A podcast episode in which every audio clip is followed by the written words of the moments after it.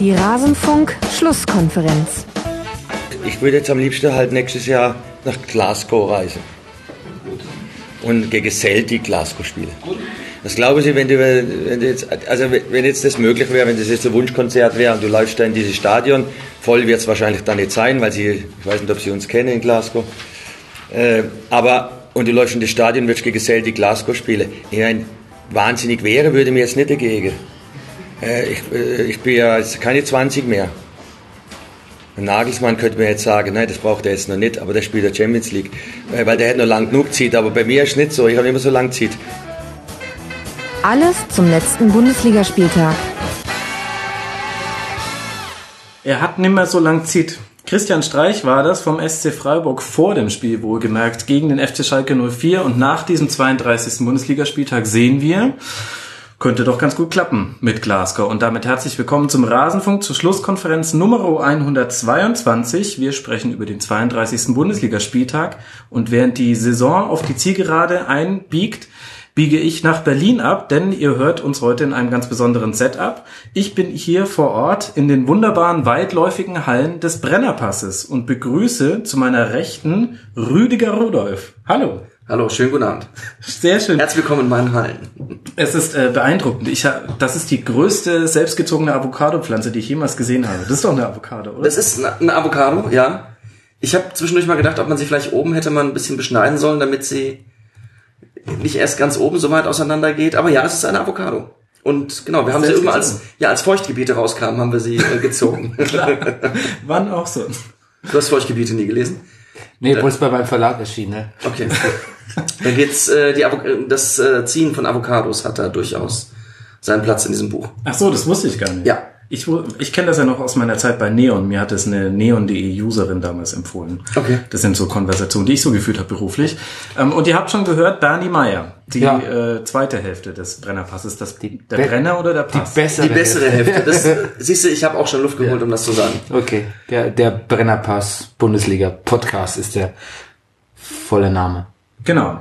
Sollten alle hören, habe ich jetzt in den letzten Folgen schon so häufig gesagt, dass das eh schon hoffentlich viele Rasenfunkhörer tun. Ja, hat funktioniert. Und äh, wir werden später ja auch noch, so wahrscheinlich in drei bis vier Stunden, so wie ich den Rasenfunk einschätze, ja auch noch nochmal für euer Format sprechen. Na klar. Äh, den unerwarteten Einstieg habe ich euch jetzt geklaut mit der Avocado. Das tut mir ein bisschen leid. Das, Oh, ich habe noch einen für später dann. Ne? Okay. Wir sind gespannt. Wir sprechen über den 32. Bundesligaspieltag. Ich kann das allerdings nicht tun, ohne vorher Thorsten, Thomas und Johannes gedankt zu haben. Ihr seid für den Rasenfunk wie ein Freitagsspiel zwischen Köln und Werder für den 32. Bundesligaspieltag. Es wäre wesentlich weniger spaßig ohne euch. Ihr habt uns unterstützt unter rasenfunk.de slash unterstützen. Kann man das tun? Und vielen Dank dafür und für alle anderen, die das jetzt vielleicht genau in dieser Sekunde machen. Aber jetzt gehen wir rein in den Spieltag und sprechen über den Abstiegskampf. Und da hatten wir ein wesentliches Spiel gleich am Samstagnachmittag. Der FC Ingolstadt tritt an gegen Leverkusen und spielt Bernie 1 zu 1. Und bei dem Spiel habe ich mich ehrlich gesagt die ganze Zeit über gefragt, was ist nur aus Leverkusen geworden? Das war fürchterlich. Nehmen wir später nochmal Bezug auf das Streichzitat. Ja, klar, gerne. Wir kommen ja auch noch zu Fragen. Ja gut, gut. Na, ich wollte es mal nur so als Notiz, geistige Notiz. Ja, was mit äh, mit was mit Leverhausen passiert? Ähm, Leverhausen? War das schon der erste? das, das, das ist, ja, weißt du, was das ist? Das ist, wenn äh, diese Louis van Gaal äh, Parodie, die es da damals gab, Matze Knob heißt der doch, ne? Und der hat dann gesagt, äh, ich denke, dass die Spiele gegen der Leverhausen ist kein Problem für die Mannschaft. Also du hast die Gomez-Views. So, daher, daher, daher sage ich manchmal Leverhausen. Du guckst dir Matze Knob-Parodien an. Nein, ich mochte nur diese Louis van Gaal äh, Parodie Ah, ja, sehr gern.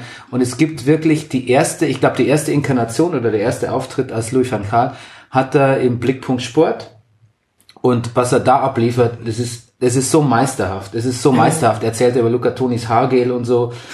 Ist, ich will es gar nicht vorwegnehmen, das muss man sich anschauen. Es ist unglaublich lustig. Okay. So, so lustig war er nie wieder. Weder als Kaiser noch äh, als, als Kloppo, sondern das, das ist, das ist die, äh, Essenz. ja, das ist die Essenz von einer guten, von einer guten Trainerparodie. Und den hat er nie, nie ich habe auch nie wieder gehört, dass jemand so gut, äh, so gut holländisch formt. Normalerweise gibt man nur so Floskeln wieder, ne? Du kennst ja irgendwie Happe Kerkeling, die, Königin, die Königin, Königin Beatrix. dass das jemand nach seinem Duktus so formt und anwendet und flexibel irgendwie so biegt und beugt und dekliniert. Fantastisch. Okay, aber zu, äh, zu Leverkusen. Ich habe äh, heute im Doppelpass habe ich äh, Rudi Völler gesehen.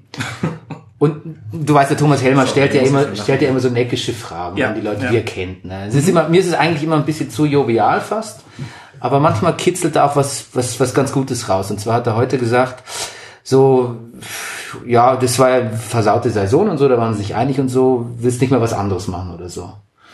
Und ähm, dann entstand so eine dramatische Pause, einerseits dadurch, dass der Ton immer ein paar Sekunden später ankommt bei so einer Schalte. Aber die macht, das macht was auch mit der Vor Mimik von immer. München ne? nach Ingolstadt oder war vom, Flug, vom Flughafen nach, genau. Aber das macht ja auch was mit der Mimik, so eine kurze Wartepause. Ne? Dann die, also er ist ein bisschen entgleist und dann hat er die Frage verstanden und dann für einen Moment finde ich füllte sich da sehr viel, füllten sich seine Augen mit sehr viel Traurigkeit und dann hat er gesagt, aber was, was soll ich denn deiner Meinung nach anderes machen, Thomas? Und das, ich finde, das, hat so gut, mich das hat traurig. gut, gut subsumiert auch die ganze, die ganze Saison irgendwie. Also der hatte schon wirklich wenig, wenig Bock, äh, jetzt da so weiterzumachen in der Saison. Da sind noch zwei Sachen passiert. Das eine im Spiel. Ich glaube, er ist nach zehn Minuten aufgestanden und hat angefangen. Nach acht Minuten. Ja, okay. Das, ja, ja. Und- Rüdiger ist hier für Face-Checking. Ich, ich bin, Factboy. ich, ich nehme heute Abend eine völlig ungewohnte Position Stat, an. Stat Guy Rüdiger. Ja. Ja, Und, und ist, ähm, ja, ist er durchs Stadion gewandert, ne? Und natürlich war in der Kabine, dann hat er mal hier mit den Spielern geredet und so. Aber es war auch einfach, es war so ein bisschen der, ein, ein Gang der Verzweiflung, ne? Es war so, es war ein sehr ein desperates Umherwandern, der, der irr, der irr, der irrlichternde Völler irgendwie. Das fand ich sehr symbolhaft. Und, ähm, dann gab's noch auch im Doppelpass einen Kommentar von Armin Fee und dann hat er gesagt, ah, weißt du, Rudi, es gibt doch auch was Positives. Jetzt können endlich mal die Leute still sein, die sagen, ja, Leverkusen und muss doch mal endlich, endlich was gehen und so. Und das ist doch selbstverständlich, dass hier Champions League gespielt wird und unter Platz drei oder so muss doch drin sein. Jetzt sind die endlich mal still, jetzt kannst endlich mal nächstes Jahr in Ruhe arbeiten. Und dann hat man gesehen, dann hat es wieder die zwei, drei Sekunden Schallübertragung gedauert und dann hat man so, dann ging Völlers Gesicht so ein bisschen, hat sich was erhoben in ihm oder eine Last von ihm gehoben. Und da hat er so gesagt, so, ja, das kannst du mal sagen, Armin. Ja, aber das ist ja Quatsch. Ja, natürlich ist Quatsch, aber, aber zwei Trainer sprechen sich oder Ja, also ja, ein, ein Funktionär, ein Trainer sprechen sich halt quasi so gegenseitig aus dem Herzen, so nach dem Motto, da diese Presse. Ähm, ich glaube, der steht sehr unter Stress. Und ähm, ja, was, was, was tatsächlich jetzt mit Leverkusen passiert ist, ähm, das kann ich dir gar nicht so genau sagen. Ich weiß nur, dass äh, unter Schmidt, das ist uns immer aufgefallen, teilweise sehr gut gespielt wurde und ähm, auch gute Visitenkarten in der Champions League abgegeben wurden. Es ist aber echt auch immer so ein bisschen, so ein bisschen Mr. Bean-mäßige Sachen schiefgelaufen und waren dann, wenn das passiert ist, wieder so späte Gegentore in der Champions League und wenn sowas passiert ist, dann kam es auch gleich mal zu einer kurzen Niederlagenserie oder, oder so irgendwie einen drögen Unentschieden und dann das ganze Momentum, von dem man immer spricht, was man aber einfach auch braucht, wenn man irgendwie Dritter werden will, war dann wieder beim Teufel. Und ähm, insofern habe ich zwar schon verstanden, dass die mal nach einem neuen Trainer suchen, aber wir waren beide immer der Meinung, dass ähm, es auch sicher noch mal eine kurze, ein kurzes Aufbäumen, so kurze vier Siege hintereinander gegeben hätte, die diese Misere jetzt vermieden hätte. Und Korkut kann das halt nicht, nicht erzeugen. Also weder taktisch noch spielerisch noch motivationsmäßig. Ja. Ja, ich fand eine Szene ganz interessant, und zwar nach dem Ausgleich, der ja fünf Minuten nach dem Rückstand fiel, äh, Kopfball Kai Havertz am kurzen Pfosten, ähm, gab es natürlich die Einstellung auf den jubelnden Taifut Korkut, also Sportberichterstattung geht ja nicht, ohne einen jubelnden Trainer zu zeigen oder Ja. einen, der einfach nur einen Schluck Wasser nimmt und dann stellt man fest, er reagiert Er- er gar nicht, aber innerlich kocht er, Ja. wird einem dann noch mitgeliefert.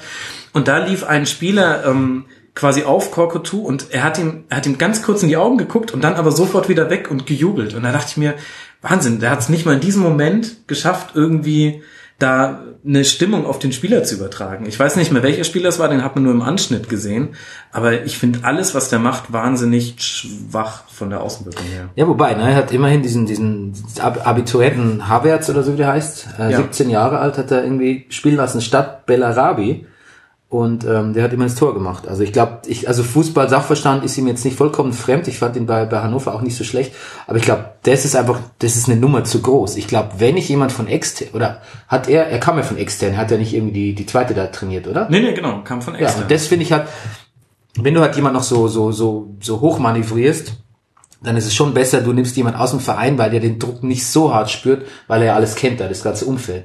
Jetzt, wenn du so jemand nimmst, für den ist eigentlich jetzt nominell eine Nummer zu groß ist, weil er eigentlich ja nur einen Verein trainiert hat, der letztlich abgestiegen ist, ähm, und noch in einem völlig neuen Umfeld, in dem er dann quasi eigentlich auch noch mit einer Champions League präparierten Mannschaft spielen muss, ich finde es einfach auch zu hart. Also das, ähm, das tu- tut mir, tut mir fast ein bisschen leid für ihn.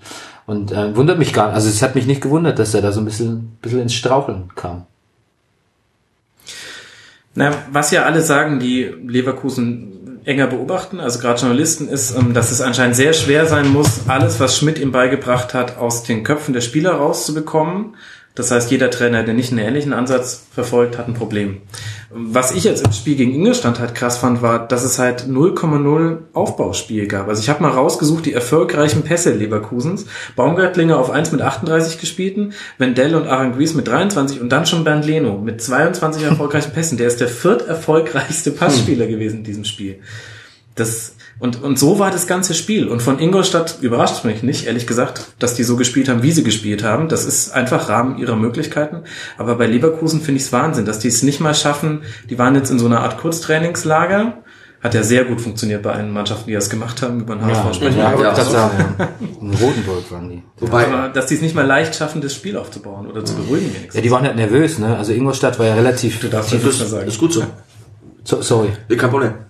die, die waren ja relativ frech oder dreist, aber klar, die haben natürlich auch nicht so Aber zu also, verlieren, dass es also- für Ingolstadt noch was wird, dann hätten sie aber schon das Spiel jetzt auch noch gewinnen müssen. Ja, aber das haben sie ja nicht schlecht gemacht. Also gerade Lecky hat mir am Anfang ganz gut gefallen, so eine gute Sturm- und Drangphase gehabt. Der Torwart kam umgetreten. Und dann war es eigentlich schon so, dass Leverkusen dann nervös war.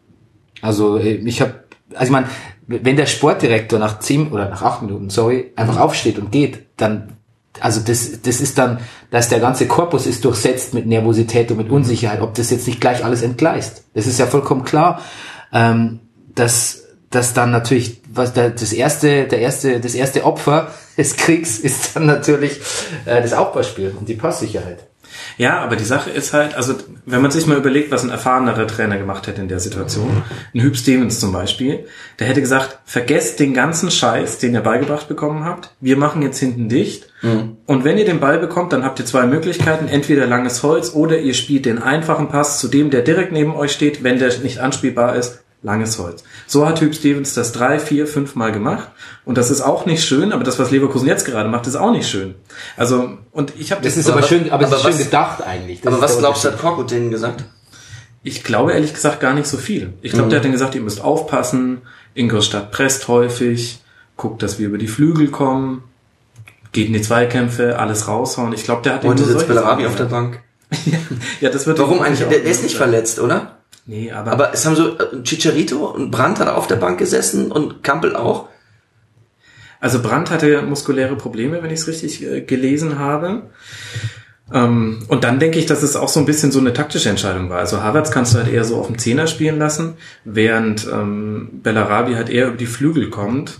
Und wahrscheinlich war, also wenn es einen Matchplan gab, dann hatte der wahrscheinlich schon damit zu tun, dass man Ingolstadt schon übers Zentrum auch knacken kann.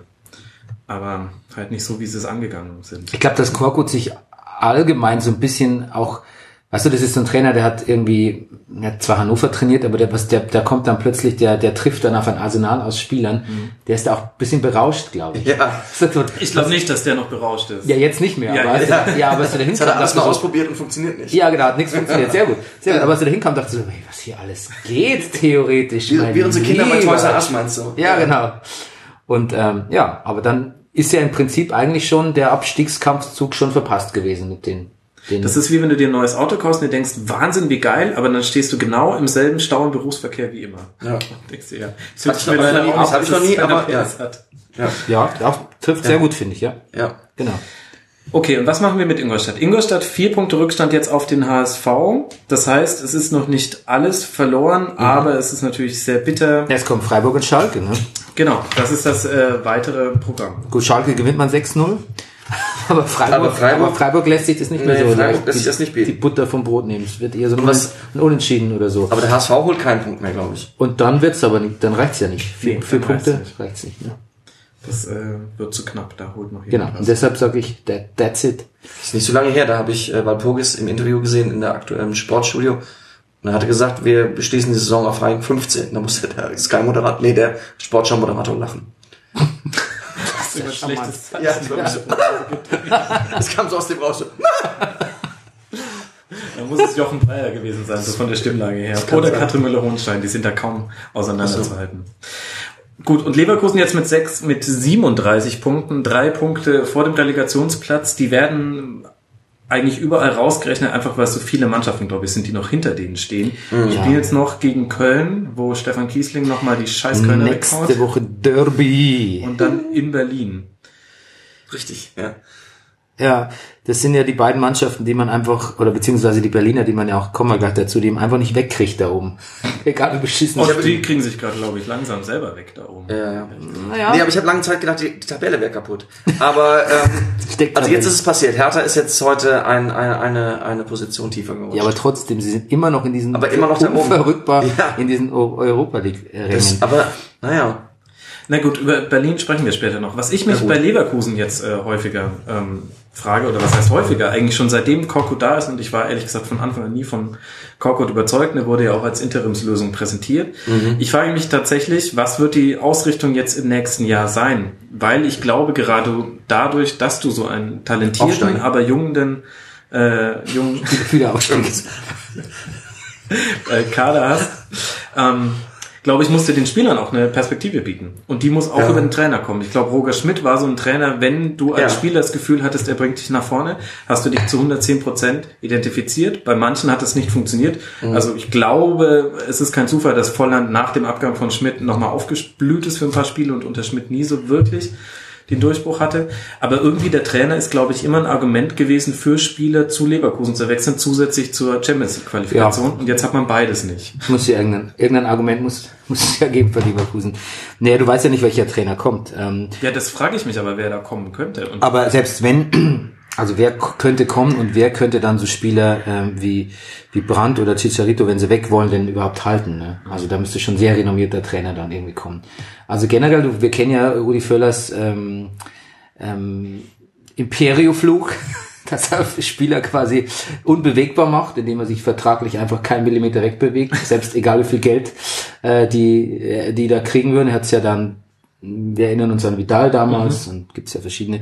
Und er ist jetzt momentan, er scheint mir nicht mehr ganz so stur zu sein. Also ich glaube, er hätte so jemand wie Brandt einfach nicht weggegeben, aber jetzt, wo es halt einfach, glaube ich, eine Menge Geld für unverbrauchte und vielleicht jüngere Spieler in die Hand genommen werden muss. Ähm, ich glaube, der Umbruch findet einfach statt, weil viele Spieler dann einfach, da werden ein paar Schlüsselspieler weggehen werden, weil die einfach nicht da, die wollen einfach international spielen. Und ähm, dann ist er auch eher bereit, die zu verkaufen. Dann gibt es eine Menge Geld und dann geht er, glaube ich, vom Kader her so ein bisschen, wird er jünger und geht mehr in die, in die Breite. Würde ich jetzt einfach so instinktiv sagen, aber das hängt ja vom Trainer ab und da habe ich ehrlich gesagt keine Ahnung, wer es machen könnte. Also Friedhelm Funkel. der ist ja gerade mal wieder glücklich. Also, Ja, weil er nicht absteigt. Ist der Nicht-Abstiegstrainer. So, den, den müsste man als Interimstrainer, den hätten sie holen müssen. Also ich finde es echt spannend. Ich meine, das ist natürlich auch so ein Thema für nach der Saison.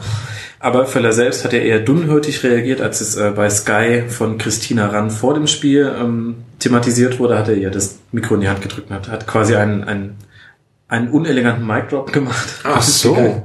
Hat ihr das Mikro in die Hand gedrückt und hat gesagt, ja komm, lass gut sein für heute.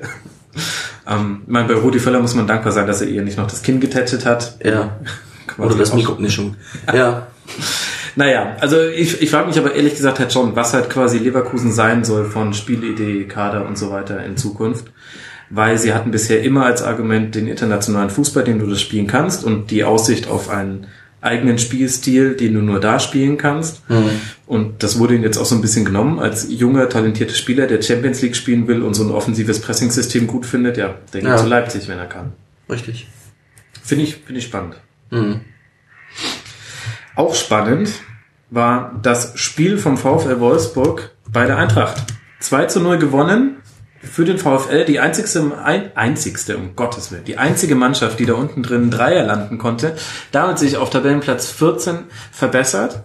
Die Wolfsburger Fans, Rüdiger, hassen es, wenn man sagt, Wolfsburg wird sich wegen seiner individuellen Klasse da unten retten. Ja, das habe ich auch mitgekriegt, ja. Und jetzt sage ich, dieses Spiel war aber der perfekte Beweis dafür, dass genau das gerade eintritt.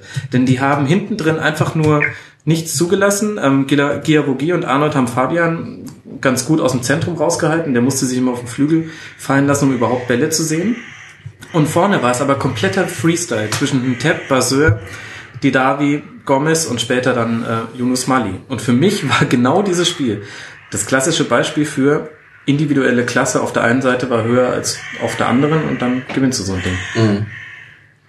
Kovac hat lustigerweise im Interview danach so sehr betont, dass heute alles nicht so gut war bei Eintracht. Er hat immer wieder heute gesagt. Er hat gesagt, das war das schlechteste Saisonspiel. Ja. Ja, Also heute war wäre ein Understatement. das habe ich auch nämlich gedacht. Okay. Ja. Also ähm, es ist aber natürlich schon so, dass das ja so ein Grundproblem ist für für für, Volks, für, für Wolfsburg, sag ich schon, Volkswagen. Ja. Volkswagen. Volkswagen für, für Volkswagen Wolfsburg. Dass dass die individuelle Klasse halt ähm, eigentlich immer stimmt, ne? Was man da so zusammenkauft, das ist eigentlich immer ganz ganz anständig. Also auf dem Papier, ja. Ja, ja. Genau, aber das ist jetzt nichts, wo man sagen würde, um Gottes Willen, was wollt ihr denn mit dem, sondern das ist schon so, ja, schaut man sich an. Und dann ähm, hofft man, dass man dem quasi noch zum Trainer, meistens stülpt man de, dem, dem Kader dann eher noch einen Trainer über, der dem dann was verleihen soll oder eine Identität oder so. Das finde ich, können aber so Trainer wie, wie, wie Hacking leisten das nicht irgendwie. Also ich bin einfach kein so ein großer Hacking-Believer. Und ähm, dann kommt da so ein, so ein Kauderwelsch zusammen und das funktioniert mal weniger gut, mal gut. Also als die den DFB-Pokal gewonnen haben und es hieß so, jetzt haben wir den neuen Bayern-Verfolger und so, dachte ich so, pff, das ist doch Quatsch, das ist doch Quatsch. Jeder, der die Saison gesehen hat, der hat halt gesehen, ähm, dass da eine Mannschaft einfach gut gespielt hat, weil viele Spieler auf der Höhe ihres Könnens waren und auch Spaß hatten an, an ihrem Job, aber das war nicht, das war meiner Meinung nach einem soliden Trainer, aber keinem Meistertrainer zu verdanken und vor allem keinem besonderen System oder auch keinem besonderen, also jetzt, wenn man jetzt Leipzig nimmt, wo halt quasi alles wie, wie aus einem Guss, so ein, so ein, so ein, so ein Pressing-Rambock-Fußball irgendwie.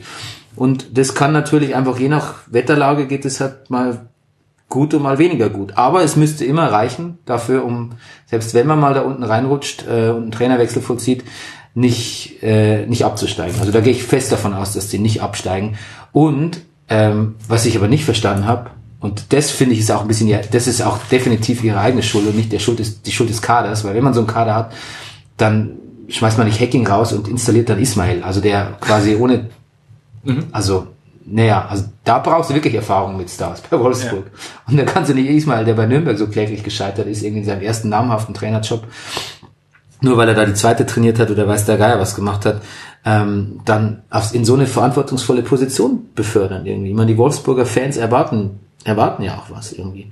Und ähm, das, das finde ich war, das war die Krux. Und was Jonkers macht, das hat hier so ein bisschen Scherben aufkehren. Und schon aber genau das, was er vielleicht auch von Louis van Gaal gelernt hat, wie man es nicht macht, so Stars auch ein bisschen Stars sein lassen. Ne? Weil das ist ja nicht so die Stärke von Louis van Gaal. Und ähm, auch seine Leute wie Gomez, die er schon kennt, einfach so so machen lassen. Also ein bisschen. Ähm, es gab ja immer so ein legendäres Zitat, wo äh, der Van Gaal gesagt hat, da kam man mit Ribéry nicht zurecht und dann hat er irgendwie gesagt, das ist Fußball ist nicht Tennis, da kann man nicht einfach rumlaufen, wie man will. Und, Ribéry wollte, und Ribéry wollte aber genau Tennis spielen. Ne? Und genau das lässt er halt aber eben machen, ähm, die Jonkers. Und das ist das, was du da ein bisschen als Vogelwild bezeichnest da vorne. Aber das reicht halt dann einfach für einen Klassenerhalt. Das ist meine Meinung. Genau, das kann reichen. Also in dem Spiel fand ich, ähm, arg viele andere Unterschiede hat man nicht gesehen. Dann die Eintracht hat auch wirklich schwach, auch im, im Sinne von dem, wie man es probiert hat, irgendwie Wolfsburg zu knacken. Ich habe mir rausgesucht, dass von 152 Pässen ins Angriffsdrittel kamen 87 von der Viererkette plus Chandler, der in Sechser gespielt hat. Das heißt, ähm, auch ohne die Statistik hätte man, glaube ich, gesehen, viele lange Bälle. Und dann ist aber halt das Problem, offensiv kein einziges Kopfballduell gewonnen und auch bei den zweiten Bällen nicht allzu erfolgreich. Das heißt, du hast ein Mittel, mit dem du versuchst, nach vorne in Richtung gegnerisches Tor zu kommen, was während des Spiels fast überhaupt nicht funktioniert hat. Die Chancen, die entstanden sind, hatten alle mit diesem Matchplan nichts zu tun, sondern sind anders kreiert worden. Und ich meine, dann ist natürlich Eintracht jetzt auch in der Situation, dass sie jetzt da nicht so breit aufgestellt sind und so gefestigt, dass die dann da wild das System umstellen und einfach komplett andere Spielertypen reinbringen. Aber es war schon, also ich fand es ehrlich gesagt von beiden Seiten relativ erschreckend. Die Wolfsburger, bei denen hat mal wieder was geklappt, aber halt in so, in so einem Freestyle-Modus einfach, da hatte die Davi hatte einen guten Tag, Gomez hat wieder ähm, gut gespielt. Aber ansonsten, Der, Schwierig. wir haben uns ja damals mit, ich war das letzte Mal beim Rasenfunk, als Marv auch zu Gast war, und da haben wir uns auch über die Eintracht unterhalten, weil er ist natürlich auch ähm, der Eintracht-Spezialist ist. Und damals war ja auch das Thema, dass halt im Sturm einfach auch nichts da ist. Ne? Ja. Und war, da Meier schon verletzt? Fing da schon seine Ja. Misere an? Ja. Ja. Sicher bis heute nicht erholt. Der, sein Traum ist ja immer noch Endspiel. Äh, DFB-Pokal, aber es wird wohl auch nicht klappen, weil er hat irgendwie auch nicht, selbst wenn er fit wird, ist er nicht in der Mannschaft drinne. Und er ist eh nicht Kovacs Liebling, ne? Kann man wohl vermuten. Und ähm, jetzt ist es aber so, dass damals auch Fabian, glaube ich, irgendwie eine, eine, eine Flaute hatte. Der ist jetzt wieder besser. Aber ähm, jetzt habe ich mal nachgelesen, dass eben nicht nur der Sturm an sich schuld ist, weil es nicht genug Stürmer gibt und irgendwie halt auch so, Leute wie Gotta irgendwie nicht verlässlich genug sind, sondern dass auch wenn der Sturm dann mal den Ball hat, er einfach nichts reinmacht. Die schlechteste Ja. Chancenverwertung der gesamten Liga. Das wusste ich auch nicht. ja, und das muss man erstmal schaffen, da hinterm FC Ingolstadt zu landen. Ja. Aber gut. Und immerhin lange Zeit so weit oben in der Liga, äh, in der Tabelle gewesen zu sein, ne? Ein bisschen wie bei Hertha. Ja, nur dass halt die Eintracht bis jetzt schon bitter bestraft wurde. Also jetzt sind es fünf Punkte Rückstand auf Ja. Tabellenplatz 6 und vier auf Tabellenplatz 7. Das heißt, die Wahrscheinlichkeit, dass es über die Liga noch läuft mit Europa, ist verschwindend gering. Wird natürlich umso interessanter, das DFB-Pokalfinale. Aber da hast du halt auch Dortmund als Gegner. Ich meine, wenn man guckt, wo die Eintracht herkommt vor einem Jahr, dann ist es natürlich leicht zu sagen, und das ist, ist stimmt ja auch immer noch. Riesenerfolg diese Saison. Aber dass man jetzt schon zum zweiten Mal in der Vereinsgeschichte so eine üble Rückrunde hat, das tut schon den Eintracht-Fans, glaube ich, weh. Da wäre es jetzt auch Zeit für mein Marv-Zitat, was Ja. ich aus Twitter geklaut habe. Er schreibt ganz klar, sollten wir irgendwie den Pokal gewinnen, spricht niemand drüber, aber diese Rückrunde ist bislang extrem peinlich. Atmarv 2.0. Ja, Ladies genau. and Gentlemen. So heißt er. Er speaks the truth as always. Die Was ist eigentlich mit, eine Frage habe ich noch an dich, weil es irgendwie, was ist eigentlich mit Benaglio passiert? einfach ähm, Der ist ja so, Trainerentscheidung und dann Castells. Äh, Ich ja. glaube, es hat aber der hat doch, der will doch auch, da gibt's doch schon Wechselgedanken, oder? Ja, ja, ja, Ja. ja, auf jeden Fall. Also das war ja eh schon, also Benaglio ist eh so eine Personale, das lasse ich mir im Royal dann nochmal von einem Wolfsburg-Fan erklären. Aber das war ja die ganze Zeit schon komisch. Auch noch unter Hacking war es ja so, dass er Kapitän geblieben ist, aber nicht gespielt hat.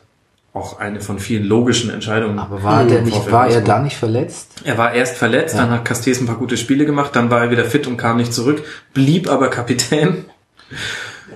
Ja, aber also, ist es nicht, habe ich nicht das gelesen? Ah, sehr, sehr gut. Ich glaube, Benaglio war nämlich auch im, Mannschaftsrat und war ein sehr anerkannter Kollege.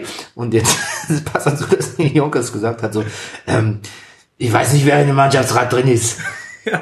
Ich keine Ahnung. Hat er nicht gewusst? Nee, Nee, er wusste es nicht, weil er ihn noch nie. war mir aber auch scheißegal. Das wollte er Ja. eigentlich damit sagen. Das ist Darum geht's. so starkes Instrument der Mannschaftsrat. Ja, aber darum, geht- ja, aber darum geht's jetzt auch nicht, glaube ich. Das wollte er damit sagen. Als würdest Ja. du Trump fragen, wer in der NATO ist. Das ist Ja, ja, das richtig. ich auch nicht. Aber Also, das das, das wäre eine unfaire Frage. Das ist- ja, da wird sie bloßstellen. Das wäre so, als würdest du uns nach Taktik fragen. ich, ich finde es aber, ähm, Props gehen da, finde ich, raus an den Journalisten, der überhaupt auf die Idee kam. Ich frage jetzt den Jonkers mal, wer ist eigentlich im Mannschaftsrat?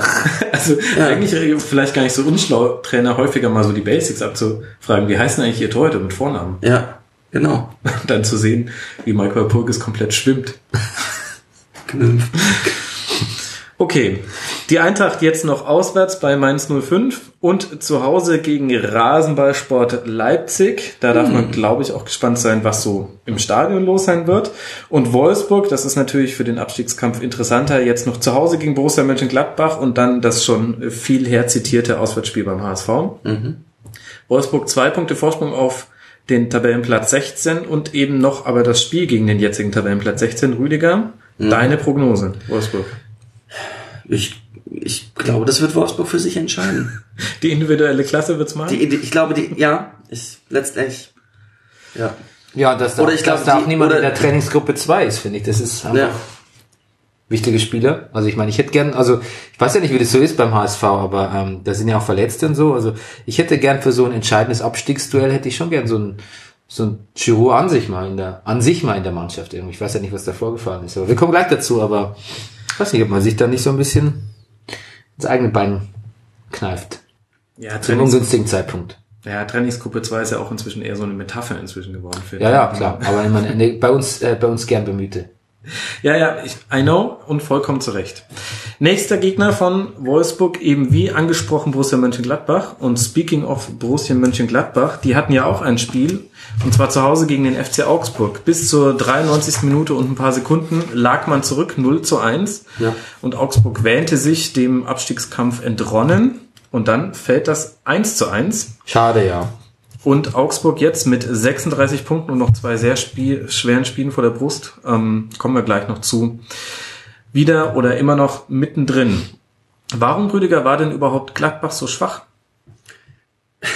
Jetzt habe ich gerade in deinen Computer reingeguckt und sehe gerade hier auch das Zitat von Kramer, was ich auch gehört habe, was mich auch, geht es da um das Publikum, wie das Publikum Ja. reagiert hat, dass die Leute so böse waren, wenn sie versucht haben, ruhig aufzubauen. Ja, wenn sie einen Bei Rückpass gespielt haben, ja, bei jedem Und er hat Rückpass. gesagt, die Leute sollen, wenn Ja. sie entertained werden wollen, nach München ziehen, DSDS gucken oder, das dritte habe ich gerade vergessen, Bratwurst holen. oder Ja. Bratwurst holen, wo ich mir gedacht habe, was für eine komische Vorstellung von Entertainment Christoph Kramer hat. Ja. Und es war mir gar nicht bewusst, dass das Publikum, also, na gut, ich bin Schauspieler, ne? ich, mich hat Publikum immer einen großen Einfluss. Aber dass, wenn die Leute pfeifen, dass die dann keinen Rückpass mehr, also dass das wirklich so einen Einfluss hat, das hätte ich gar nicht gedacht. Na gut, er hat gesagt, es waren vier Mann, die unter 21 sind und Ja, die lassen genau. sich schon von sowas leiten. Das Ja. finde ich ist ein Punkt, den kann man gelten lassen. Wahrscheinlich.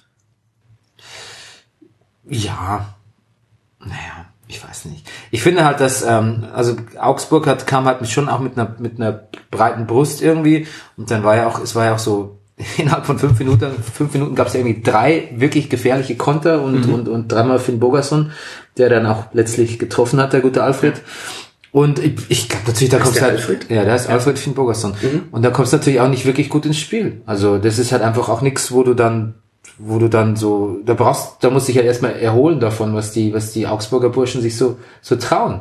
Die, die frechen Fuggers. Ja. Und, ähm, dann spielst du halt mal so ein bisschen vorsichtiger und, ähm, machst es aber dann eigentlich schon, schon, ja, so von der, von der Machart finde ich schon ganz empfehlenswert so rangehen. Lass die sich mal ein bisschen ausspinnen und ähm, machst du auf die Gladbacher Art, weil eigentlich sind wir denen so taktisch und, und personell eigentlich überlegen. Und aber dann dieser berühmte, so dieser, das ist ja so ein alter, ach, so, so, so, so ein sportjournalistischer, äh, ist sportjournalistisches Idiom, der berüchtigte zweite Wind kam halt dann auch nicht wirklich, ne? Die zweite der, Luft. Die zweite Luft, ja. Die zweite zweite, Wind. zweite Wind ist was anderes. Der, der kommt von Ist unten. auch eine Methode im Zweikampf, aber ja.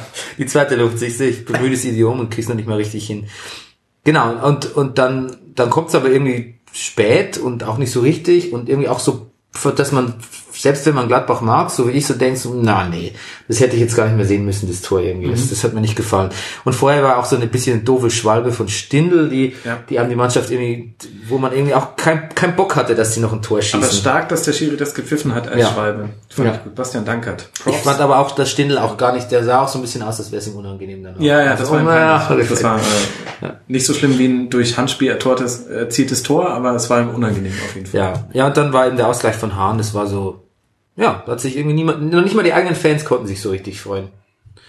Weil das Spiel vorher irgendwie auch zu, zu, zu dröge war. Also wie gesagt, von der Machart war es schon ganz okay, lass die Augsburger mal so ein bisschen, wir sind eigentlich besser und wir, wir lassen die mal so ein bisschen und dann wir können die eigentlich aus viel besser auskontern und wir können eigentlich da hinten viel, hinten viel besser dicht machen. Aber ähm, dazu braucht man halt auch ein bisschen mehr Enthusiasmus, finde ich. Und das ist aber auch so ein Problem, was ich mit Hacking-Mannschaften an, an sich habe. Mir fehlt immer so ein bisschen der Enthusiasmus. Ich finde, es ist kein Trainer, der sowas fördert.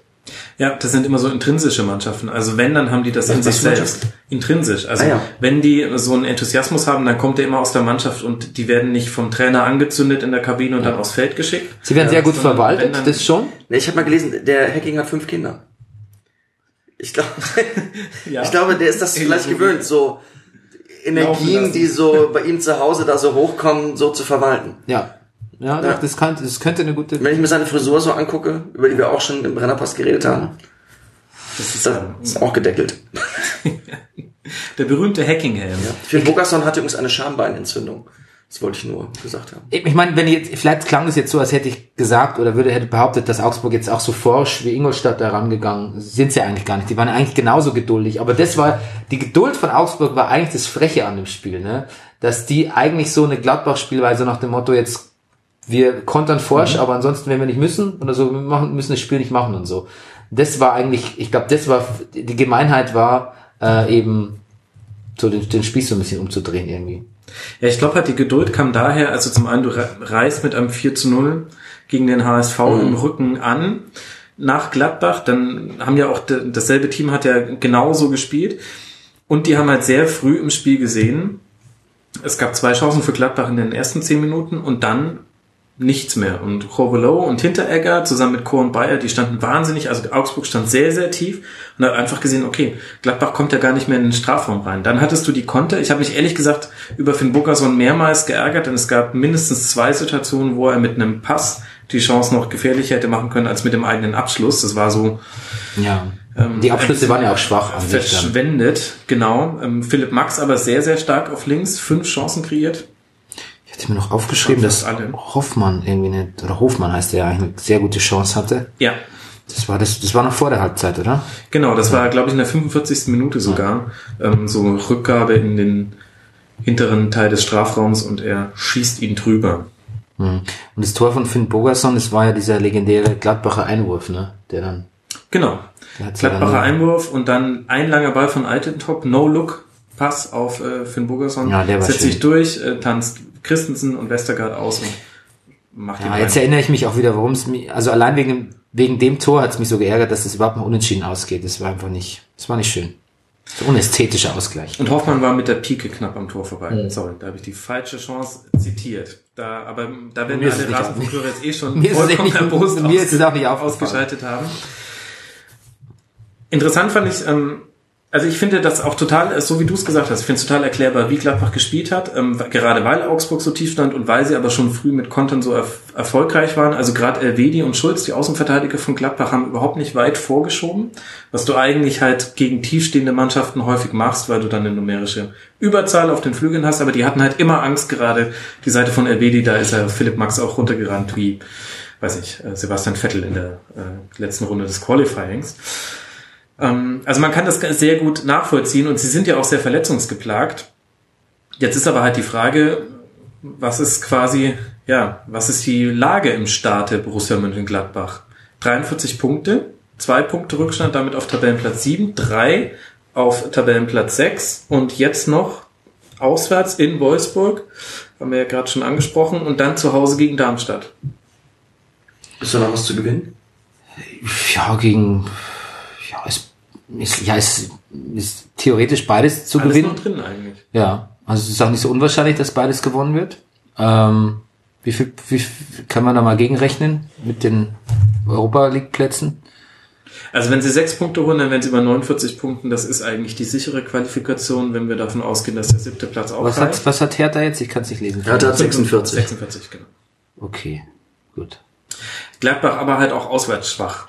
Ähm, jetzt vor dem Auswärtsspiel in Wolfsburg. Hat zwar unter Hacking, haben sie es zwar ein bisschen drehen können, aber es ist immer noch nicht ihre Paradedisziplin. Also.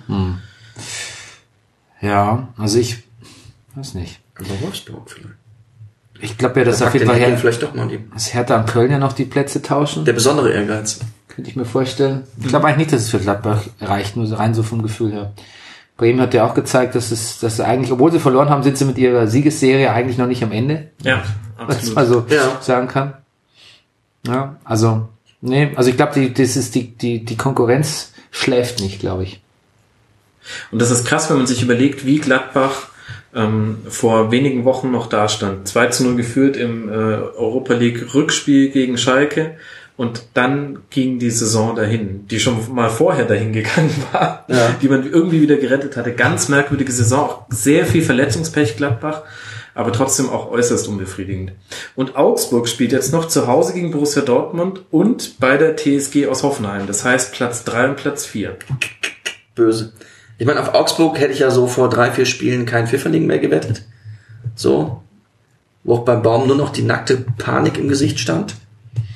Aber, Aber gut, du hast ja als- ich habe auch, ich gucke ja auch nur auf sowas. Also ich, ähm, Ja, aber ich, man kann da schon irgendwie noch, man könnte da schon zu zwei, drei Punkte noch holen, könnte ich mir vorstellen. Also ich, man hat ja als Rückversicherung immer den HSV unter sich. Das ist ja auch, ja, es gibt ja, es Das- gibt ja Zuversicht. Der aber halt noch auf Schalke gespielt und gegen Wolfsburg. ja. ja, Das aber heißt, das ist Wolfsburg, eigentlich aber sicherer Wolfsburg, Sechser. nee, Wolfsburg gewinnt es. Auswärts Ja. in Hamburg. Ja, Ja. glaube ich auch. Über Glaub die ich auch. individuelle Klasse. Über die, In ja, und den Spaß. Ja, Und Mario Gomez. ja. Ach, das ist ja Der Ziehvater der, Genau. dieser Mannschaft. Ja. Ja, also ich weiß nicht. Nee. Es ist immer noch eng, aber ich, wenn, wenn ich eine Prognose abgeben müsste, würde ich sagen, das wird eher HSV, Also war auch der da relegiert. Ich bin sehr gespannt jetzt aufs Heimspiel gegen Dortmund, denn man hat ja gegen Leipzig auch 2 zu 2 gespielt. In diesem sehr tollen Freitagabendspiel war das, glaube ich, vor einigen Wochen. Und da hast du gesehen, ähm, und auch jetzt das HSV-Spiel, die haben schon so ein Heimspiel-Spirit. Die haben es auch ganz gut geschafft, die Fans zu aktivieren.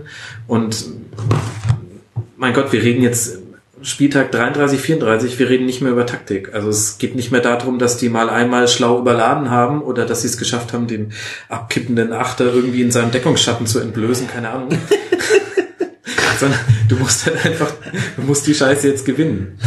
Und, und da sie, könnte sogar Dortmund stolpern. Also ich bin auf dieses Heimspiel sehr gespannt. Und dann auswärts am letzten Spieltag bei Hoffenheim muss man gucken, wie dann da überhaupt die Lage ist. Wir werden es sehen, aber interessanterweise häufen sich jetzt. Ich glaube, Dortmund ist nicht im Stolpermodus. Sind nicht im Stolpermodus? Dann lass uns mal über Dortmund sprechen. Denn die haben ja ein wichtiges Spiel gewonnen, nämlich zu Hause gegen die TSG Hoffenheim. Damit sich den dritten Tabellenplatz erobert, 60 Punkte jetzt. Und wir haben aber ganz viele nicht äh, sportliche Themen. Also wir haben ein Watzke-Interview, über das wir gleich Ja. mal kurz reden können. Wir haben mehrere ähm, Schiedsrichterentscheidungen zu Ungunsten von Hoffenheim. Aber wenn wir jetzt mal versuchen, Rüdiger, uns aufs Sportliche zu beschränken, wa- was bringt dich dann zu der Aussage, dass du sagst, die sind nicht im Stolpermodus? Einfach, ja, auch diese Interviews mit Tuchel, die ich, also eigentlich, eigentlich nur, ich, ich rede immer nur über die Trainer, über, über was ich, über was, wie, wie die Interviews geben. Ähm, nee, einfach, der gesagt hat, so, jetzt, wir haben das Spiel gegen Hoffenheim gewonnen und wir müssen aber konzentriert bleiben. Das hat jetzt, das hat so ein bisschen Endspielcharakter gehabt, so um diesen dritten Platz. Und ähm, das ist aber keins, weil äh, so, es gibt noch sechs Punkte zu vergeben und so, der hat, der hat so ausgestrahlt, wir bleiben jetzt konzentriert. So, der, der war so fokussiert. Also nicht nur in dem, was er natürlich gesagt hat, auch im Zusammenhang mit diesem Interview, sondern also. du meinst, auch- wenn ihn der Dis Dissens mit äh, Watzke jetzt nicht aus der Bahn geworfen hat, dann hat, Ja. er, nur, dann hat er nur stärker Und- gemacht. Und ja, beziehungsweise er blendet das aus. Den Spielern ist das, glaube ich, sowieso relativ egal, was da abgeht. Ja, das glaube ich nicht. Okay, jetzt habe ich gerade Oliver Bierhoff zitiert. Aber ähm, er hat es gerade in Sky 90 gesagt. Ist auch ein bisschen seifiger hier geworden, Ein bisschen seifiger, ja. als du Oliver Bierhoff zitiert hast. Ja, Das ist ja. mir gleich aufgefallen. Ja. Ja, ich weiß nicht. Also ich, nach dem Spiel jetzt könnte ich mir schon vorstellen, dass Dortmund jetzt nochmal so ein ähm, zweite Luft. Nee, jetzt wieder Lernfähig. Ja, eben schon aus dem Grund eben, weil, weil die, dieser Dissens, also ich meine, seine Person als seine, ob es jetzt von der Presse aufgebauscht wurde oder auch nicht, aber so wie es rüberkam, was Watzke gesagt hat, äh, hat er in zwei Aspekten hat er über Tuchel geredet. Also erstens mal indirekt, indem er gesagt hat, naja gut, man wäre schon nicht schlecht, wenn man Dritter werden würde, weil Vierter wäre schon schlechter und danach müsste man auch die Saison beurteilen. Und er hat er gesagt, es gab äh, auf jeden Fall eine Meinungsverschiedenheit, wie, wie äh, Tuchel mit dieser Krise nach dem Attentat umgegangen ist. Und das ist schon, das, das ist ja sehr merkwürdig, weil das ist ja so eine emotional wirklich schwer behangene Angelegenheit, in der, das wäre eigentlich so das Letzte, wo man seinem Trainer in den Rücken fällt. Ist auch nicht besonders schlau, oder? Das ist, als würde ich den Dalai Lama irgendwie dafür kritisieren, dass er zu sanftmütig ist. Also, weil alle loben Tuchel dafür, wie er mit dieser Krise umgegangen ist. Es ist nicht so, dass es Das- da schon externen Druck gegeben hätte. Das war das erste Mal, dass die, dass wirklich auch die, die Fans mit dem Trainer sehr zusammengerückt sind. Ne? Also das erste Mal, dass man so gemerkt hat, so, okay, jetzt, jetzt, jetzt haben sie so ein bisschen, so ein bisschen so ein altes Klopp-Feeling, so ein Wir-Gefühl Genau. ist mit dem Trainer Ja. und den, und, und den Fans da irgendwie. Die, die, die gelbe Wand, der Trainer ist jetzt Teil der gelben Wand, hatte man kurzzeitig mal das Gefühl. Und ähm, da reinzuhauen, klingt fast wie so ein bisschen so, ich will den Trainer eigentlich loswerden und es ärgert mich, dass er jetzt die Unterstützung von allen hat. Was aber jetzt passiert ist, dass natürlich ähm, auch die Fans jetzt sagen, was ist jetzt mit Watzke los? Spinnt er jetzt? Also und dann aber wiederum, also so Reverse Psychology, wenn er das gut, ganz gut überstanden hat, und das hat er natürlich auch mit Hilfe der Schiedsrichterentscheidung, das gibt er auch selber zu, das kann schon nochmal so, so, so ein, so ein What don't kill me, make me stronger Effekt irgendwie haben. Deshalb glaube ich auch, dass Dortmund durchaus äh, den Platz drei halten können wird, obwohl es nicht so ganz in meinem Sinne ist, weil mir gefällt es schon ganz gut, was Hoffenheim und, und der Nailsman da so macht. Aber ähm, das Spiel hätte natürlich auch ganz anders ablaufen können. Ganz anders und dann müssten wir diese Prognose anders stellen jetzt, denke ich mal. Ja, Tuchel hat ja auch gesagt, die Kleinigkeiten werden entscheiden. Das waren ja auch nur 1,50 Meter im Abseits. Eine Ronaldo-Länge. Also inzwischen ähm, sehne ich ja den Videobeweis Beweis tatsächlich herbei. Weil bei, bei so einer Aktion wäre ja herangezogen worden, jeden, jedes Tor wird ja nochmal Ja. überprüft werden ab nächster Saison. Das ist schon gut zu wissen. Aber wenn wir mal versuchen, aufs Sportliche zu gucken, neben eben Schiedsrichterentscheidungen und eben diesem Watzke-Interview, mit dem er naja, seine Interessen über die des Vereins stellt, wenn ihr mich fragt. Ja, Ähm, was er übrigens auch öfter macht, ne? Das ist nicht, Ja. das ist nicht unbedingt, das ist nichts Neues, ne? Und es erscheint mir auch, das erscheint mir so eine leicht poltrige Ader scheint da auch durchzukommen, so so das so das Uli Hoeneß Syndrom, ähm, da irg irgendwas irgendwas rauszupoltern, was einem einfällt, auch einfach weil man es nicht für sich behalten kann, das aber letztlich dann so ein bisschen als Taktik oder Abteilung Attacke oder sonst was hinzustellen, weil das ist nämlich auch so, dass man Uli Hoeneß schon oft Strategie unterstellt hat in seinem Umgang mit der Presse und in Wirklichkeit war es dann einfach nur so äh, losgrantelt. ja, ne? das stimmt. Ein Trumpismus. Das haben ja auch ähm, viele Journalisten schon bestätigt, die mit Watzke zu tun haben, die sagen, na- naja, der, der kann halt quasi nicht, nicht auf eine Frage antworten. Ja, den kannst du kitzeln auch. Ne? Das- Das genau. merkst du immer wieder, wenn er im Doppelpass Ja. zu Gast ist, dass die halt so, also auch als Von Torra noch moderiert hat, ne, der hat auch, Von Torra hat, ich meine, Helmer fra fra- fragt er schon auch ganz direkt und wenn er mal nicht so jovial ist, dann kann er schon auch ganz so pisackig fragen. Und bei Von Torra hat mir gefallen, der hat einfach das so, der hat's auch immer so, der hat auch die anderen immer so ein bisschen auf Watzke gehetzt und sich dann suffisant zurückgelehnt, weil er hat schon gemerkt, da kommt eh was. Ich kann mich drauf verlassen einfach. Und Ja, das ist und auch auch- schlimmer, geworden- das ist auch schlimmer geworden bei Watzke, finde ich. Okay, gut. Aber jetzt mal das Sportliche. Ja, genau. Wenn wir mal erstmal auf Dortmund gucken, dann haben wir ja schon auch äh, viel Gutes in dem Spiel gesehen, was eure Töse, These, Töse, finde ich ganz gut auch unterstützt. Also Reus stark, ein Ja. Tor, drei Schüsse, eine Chance kreiert, recht viel gelaufen. Guerrero sehr stark, ähm, viel kreiert, äh, gute Passquote und, und das hat mich gewundert, dass Hoffenheim nicht in der Lage war, das zu verhindern, Julian Weigel, unglaublich krass. Ähm, 81% Passquote, 88% Zweikampfquote und vor allem er hat äh, qualitativ hochwertige Pässe gespielt, also eben nicht nur verteilt den Ball nach links und nach rechts, sondern auch viel vertikal. Und eigentlich weiß man ja, das ist so das, was du versuchen musst zu verhindern, dass Dortmund über Weigel aufbauen kann. Dann wird's nämlich schwer. Und das hat Hoffenheim nicht geschafft zu unterbinden. Aber, aber Dortmund hat auch über Sokrates aufgebaut, diesmal. Also das muss man schon mal hervorheben, wie, also der war wirklich, der war sehr präsent, auch in der Abwehr, aber der hat auch irgendwie, der hat auch diesen irren Pass da auf, auf Reus äh, gemacht, der hat sich, der, der hat sich wirklich so äh, an multiplen Orten beteiligt an dem Dortmunder Spiel. Und das, ich weiß nicht mehr wann es war, aber irgendwann hat Dortmund, hatte Sokrates einen wirklich schlechten Tag, ich weiß nicht mehr welches Spiel es war, und das hat das die gesamte Mannschaft so runtergezogen, dass wenn der wirklich einen ganz besonders beschissenen Tag hat, dass die ganze Mannschaft da sehr drunter leidet. Ich glaube, es wird immer sehr missachtet, was das für eine unglaublich zentrale Figur ist für das gesamte Dortmunder Spiel. Und das war halt einfach wieder der, das war Sokrates, wie er leibt, leibt und lebt in dem Spiel und das, das macht viel mit der Mannschaft. Und wenn dann auch Auch noch in allen Extremen. Ja. Also wenn, wenn man sich anguckt, wie Herr Wagner das, also Trikottausch mit Wagner schon in der ersten Halbzeit. Und ja, aber das ist ja auch, dass es das dafür ist, keinen Strafschuss gab. Ja, klar, das habe ich auch aufgeschrieben, aber das ist ja natürlich was, was dann letztlich so eine Mannschaft auch noch mehr eher mitreißt. Das ist ja nichts, was die runterzieht irgendwie. Das ist Ja, ja, ja, so das der, ist klar, ja. der Runtergezogen hat's nur Sandro Wagner. Ja, genau. Nicht schlecht. Naja, geht so. Doch, doch, war gut. Nö. Das ist nett. Brennerpass wäre das ein Highlight. Ja, auf jeden Fall. Nehmen wir ja gleich noch auf. Ganz frisch, wenn wir diese Aufnahme hinter uns haben. Ja. Ja. Was ich sehr interessant fand, war, wie tief Aubameyang stand. Der, ähm, der war so gut von Vogt, Süle und Hübner aus dem Spiel genommen. Der hatte eine durchschnittlich tiefere Feldposition als Dembele zum Beispiel. Also Dembele war offensiver ähm, durchschnittlich positioniert. Und bei dem lief ja auch nicht so viel zusammen. Ja, aber hat der vielleicht, ich meine, der hat ja so ein Abstaubertor geschossen, ne? Mhm. Und vielleicht war es aber auch ein bisschen die Ansage drauf, drauf zu warten, irgendwie so. Also sich, sich eher lauern, lauern zu betätigen. Ja, kann sein. Als einfach ja, Räume, Räume aufzumachen, indem er halt irgendwie so, so seine Flanken, Flügelläufe hat irgendwie macht. Vielleicht war das ganz clever von Tuchel sogar, weil er eigentlich damit rechnen musste, dass, dass die ihn halt eh wegstellen, die Hoffenheimer. Das stimmt, ja.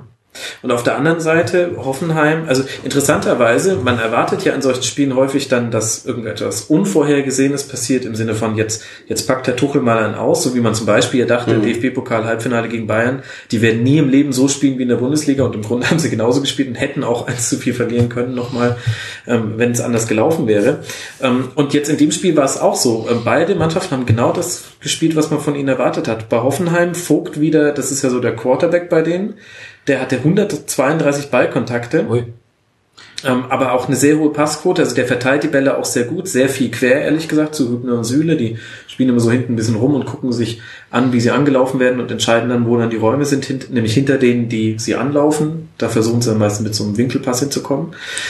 Ähm, aber der hat auch sehr viele Pässe ähm, nach vorne gespielt. Von 58 nach vorne gespielten Pässen kamen auch 48 an. Und auch das hat Dortmund dann wiederum gar nicht versucht zu unterbinden. Also irgendwie haben die beide auch so ihren Stiefel gespielt. Hm. Und so sah dann auch das Spiel aus, aber im Positiven. Also ich finde das eigentlich ganz gut. Ja, aber bei Hoffenheim war ja auch die bessere Mannschaft. Also das war ja, die haben ja auch zu Recht sich an ihre Stärken und an, an ihre guten Spieler und an ihren Spielaufbau gehalten, weil sie eigentlich damit hätten rechnen können, dass das reicht für einen Sieg. Und so, so hätte es ja auch durchaus, durchaus sein können. Irgendwie. Wobei ich sie besser ehrlich gesagt gar nicht fand. Ich fand ähm, 2-2 wäre so, finde ich, ähm, das, das Ergebnis gewesen, was auf dem Spielverlauf gerecht gewesen wäre. Weil Dortmund hatte schon große Chancen. Also gerade dieses Reus-Ding nach dem äh, schnell ausgeführten Freistoß von Sokrates, den er dann Volley nimmt und Baumann noch so einen wahnsinnigen Reflex rauspackt, Mhm. war schon stark. Ja, vielleicht theoretisch besser, weil wenn es also das Abseitstor nicht gegeben hätte, dann bin ich mir eigentlich, dann hätte ich ja so gefühlsmäßig gedacht, dass Hoffenheim in Führung geht und das hätten die, glaube ich, besser, besser zu Ende gespielt. Also es ist so eine, wahrscheinlich ist es mehr so ein, so ein, so ein Gefühl irgendwie. Also auch das Auftreten irgendwie von so Spielern wie dem hierbei und, und Kramaric, der irgendwie seinen 300. Elfer ohne jemals, also quasi verwandelt hat, ohne jemals eigentlich zu verwandeln. Und ähm, aber was hier so ein bisschen untergeht, ne, bei der Dortmunder Saison, über die man ja auch viel, an der man viel rumkrittelt, ne, dass dann ja doch letztlich Tuchel, der irgendwie auch so den besten Punkteschnitt hat, irgendwie der, der letzten Dortmund-Trainer. Und ja, aber darum geht's nicht mehr. nee, darum geht's nicht, aber das Postfaktisches Zeitalter, auch bei Borussia Dortmund. Ja, nee, aber eigentlich auch nicht so, weil man ist ja quasi, man müsste sich halt jetzt demnächst auch darauf einstellen, dass man, also ich glaube, man hat sich jetzt auch mit dieser, mit, ich will es nicht Ausrede nennen, aber mit diesem Ding neuer Trainer und Umbruch, das ja quasi schon jetzt seit zwei Jahren so vor sich geht, immer so ein bisschen äh, geschützt auch, dass man sagt, okay, man mit Bayern kann man eh nicht mithalten, aber man ist halt dann so, ist halt der E-Umbruch und deshalb ist es nicht so schlimm. Aber man hat dann einfach nicht damit gerechnet, dass so Mannschaften wie Hoffenheim und Leipzig kommen. Und deshalb wirkt der, das Dortmund-Spiel und der, auch der gute Punkteschnitt von Tuchel jetzt nicht so, wie er wirken würde, wenn die anderen da unten rumgurken und die sowieso äh, per, bei Default halt irgendwie Zweiter werden würden. Und auch im DFB-Pokal-Endspiel wären, dann würde man sagen, gute Dortmunder Saison, der Tuchel macht es echt gut, der, der moderiert den guten Umbruch und so. Aber dadurch, dass es halt quasi ähm, jetzt andere Mannschaften gibt, die es halt besser machen, und dazu würde ich Hoffenheim eigentlich fast schon zählen, weil die, also mir gefällt es einfach besser. Es hat mehr, es hat mehr, mehr bleibende Werte irgendwie, was die spielen, wobei sie nicht so viele Verletzungsprobleme haben, wenn ich das richtig beurteilen kann. Dann ist es gar nicht mehr so glanzvoll, was, was Dortmund da so an Punkten sammelt. Also, ich gebe dir recht. Auch wenn ich das Wort postfaktisch im Mund nehmen möchte. Was meinst du mit bleibenden Werten? Also so an, an Spielidee Konstanz, oder ich. Konstanz, eher. ja. Konstanz an und Spielidee. in Das der- halt auch einfacher ist, wenn du halt immer fünf Tage Zeit Ja, hast, dich vorzubereiten. absolut, absolut, ja. Stimmt. Das war du das- Tage das- Regeneration ja. und dann spiegelst du im Training irgendwie den Gegner und ähm, Ja, das vergesse ich immer und habe es eigentlich heute noch, habe ich es noch, also ich habe es mir noch für, Augs äh, für, für, für Leipzig mal wieder notiert. Und aber stimmt ja, es betrifft ja natürlich auch, ist ja auch genau der Unterschied zwischen Dortmund und Hoffenheim, ja, hast recht. Ich meine, über die Dortmunder Saison werde ich ja im Rasenfunk Royal in ein paar Wochen noch ausführlicher sprechen. Meine These ist immer noch, dass die auch ein Opfer ihres sehr, sehr guten Saisonstarts geworden sind, weil man da gesehen hat, was möglich gewesen wäre. Und dann irgendwann haben sie das aber nicht konstant abrufen können und dann haben alle nur noch das als Benchmark genommen. Wären die holprig eine Saison gestartet, wäre viel mehr darüber geredet worden, naja, es ist halt schwierig ohne Gündogan und Hummes und Mikitarian. Aber so was. Ja, aber das war lustig, weil du hast ja so mit. Pulisic und und und ähm, Guerrero und so hast du letztlich sofort, da hattest du ja das Gefühl, das waren ja lauter goldene Einkäufe und Ja, da, da genau. klappt ja alles. Und später war das Narrativ, aber auch in den, in den Medien war plötzlich so, na ja, natürlich, das sind ja ganz junge Spieler, die müssen ja erst integriert werden, die können ja noch gar nicht funktionieren. Und dann vergaß man so ein bisschen, ähm, dass es eigentlich mal ganz her hervorragend funktioniert hat irgendwie am Anfang der Saison. Was natürlich auch der Euphorie geschuldet sein kann, das weiß ich nicht, aber ähm, ja.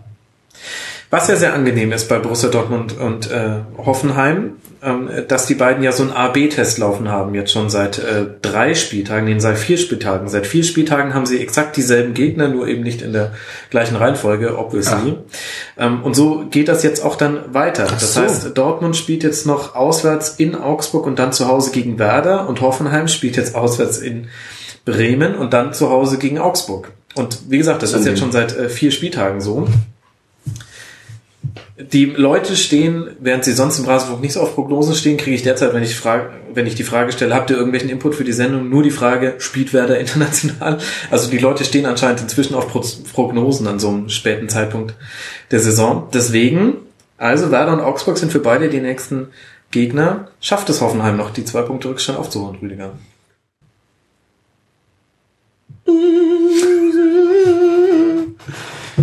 Nein. Weiß ich nicht. Nee. Da, oh.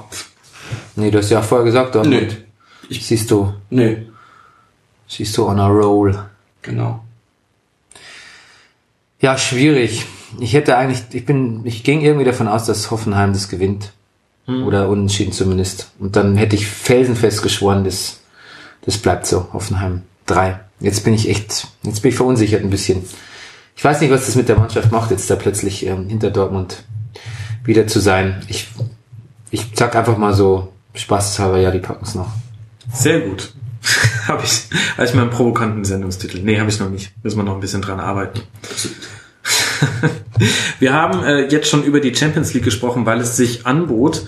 Und davon, von der Champions League, ist der Bogen zum Hamburger SV nun wirklich nicht weit.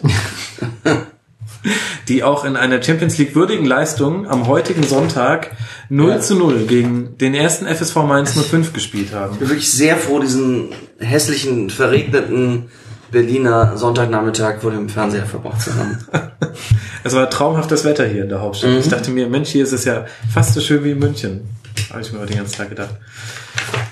Ja, ähm, wa- was, was lässt sich zu diesem, zu diesem Spiel sagen, außer dass es ähm, offensichtlicherweise für den neutralen Beobachter nicht allzu befriedigend war. Ja, es war, glaube ich, die Trainingsgruppe 1, die gespielt hat. Trainingsgrippe eins war das vielleicht. Genau.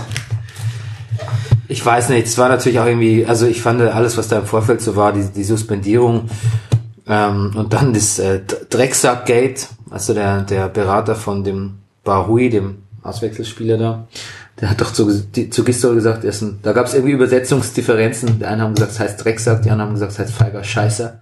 Das ist ein eindeutiger Unterschied. Ja, also der hat ihn doch beleidigt. Ja. Und ähm, gab so sehr viel, gab es auch einfach schon viel. Wir wissen ja, dass die haben, dass die Medienstadt Welche, Hamburg welche gar nicht so wurde ist. übersetzt? Äh, was denn, ist es nicht norwegisch oder so gewesen? Ich Ja. weiß nicht mehr genau. Aber Ähm, unterscheidet der Norweger zwischen einem feigen und einem mutigen Scheißer? Ja, das Offensichtlich. Das ist, Offensichtlich. Ja. Ja. Aber wie gesagt, woanders habe ich auch Drecksack gelesen. Okay. Naja, auf jeden Fall, ähm, da war, wir haben ja gehört, die, die Medienstadt Hamburg hat Marcel Janssen ja neulich erzählt, ist überhaupt nicht so schlimm. Nein. Aber ich glaube, da wurde schon viel, viel geschrieben und viel rumgetändelt und es war irgendwie keine, das war irgendwie schon, eine, ich hatte schon das Gefühl, das ist irgendwie so, das, das knarzt und genauso knarzig war das Spiel irgendwie. Ähm, und ich hatte auch den Eindruck, dass der HSV irgendwie so, ja, die haben ja zu Hause gespielt, ne? Und das ist dann eben so, was du gesagt hast, die können ja ganz gut, oder war das auf Gladbach bezogen vorher, die können halt zu Hause ganz gut Stimmung machen. Augsburg. Auf Augsburg war das bezogen. Okay, da, ja, da stimmt's. Ich finde, in Hamburg können sie das eben nicht so, nicht so gut irgendwie mit dem Publikum interagieren und sich da beflügeln lassen. So, das ging jetzt schon mal wieder eine Zeit lang besser, aber das haben sie jetzt wieder irgendwie verloren und, und ich finde das Ja, durch dieses Darmstadt-Spiel halt. Das war wirklich so der. Ja, genau, durch dieses Darmstadt-Spiel. der Badewanne HSV den, den Stöpsel gezogen hat. Man hatte immer bis dahin, die haben schon schlecht gespielt und auch keine Ergebnisse eingefahren, aber du dachtest immer, naja, die spielen zu Hause noch gegen Darmstadt, gegen Mainz und gegen Wolfsburg. Im Grunde müssten die jetzt nur erstmal das gegen Darmstadt gewinnen. Und dass die da verloren haben, das hat auch, glaube ich, so stimmungstechnisch echt im Stadion was getan. Genau, aber das hätte man sich halt auch nicht anmerken lassen müssen, indem man halt diesen, diesen, diesen Eklat um, um, um Churu dann halt irgendwie ähm, so, so in die Öffentlichkeit zehrt. Ich meine, vielleicht war das ja auch keine Absicht, vielleicht wollten die auch nicht, dass es rauskommt oder so. Aber ich glaube, das ist halt einfach, wenn du dann das beflügelt sich alles oder das zieht sich alles gegenseitig runter. Da gibt's dann Ärger in der Mannschaft, dann kommt es auch nach außen und kommt dann von außen wieder in die Mannschaft rein. Und es ist dann so ein Perpetuum, Perpetuum mobile äh, der, der Demotivation ist es dann halt letztlich.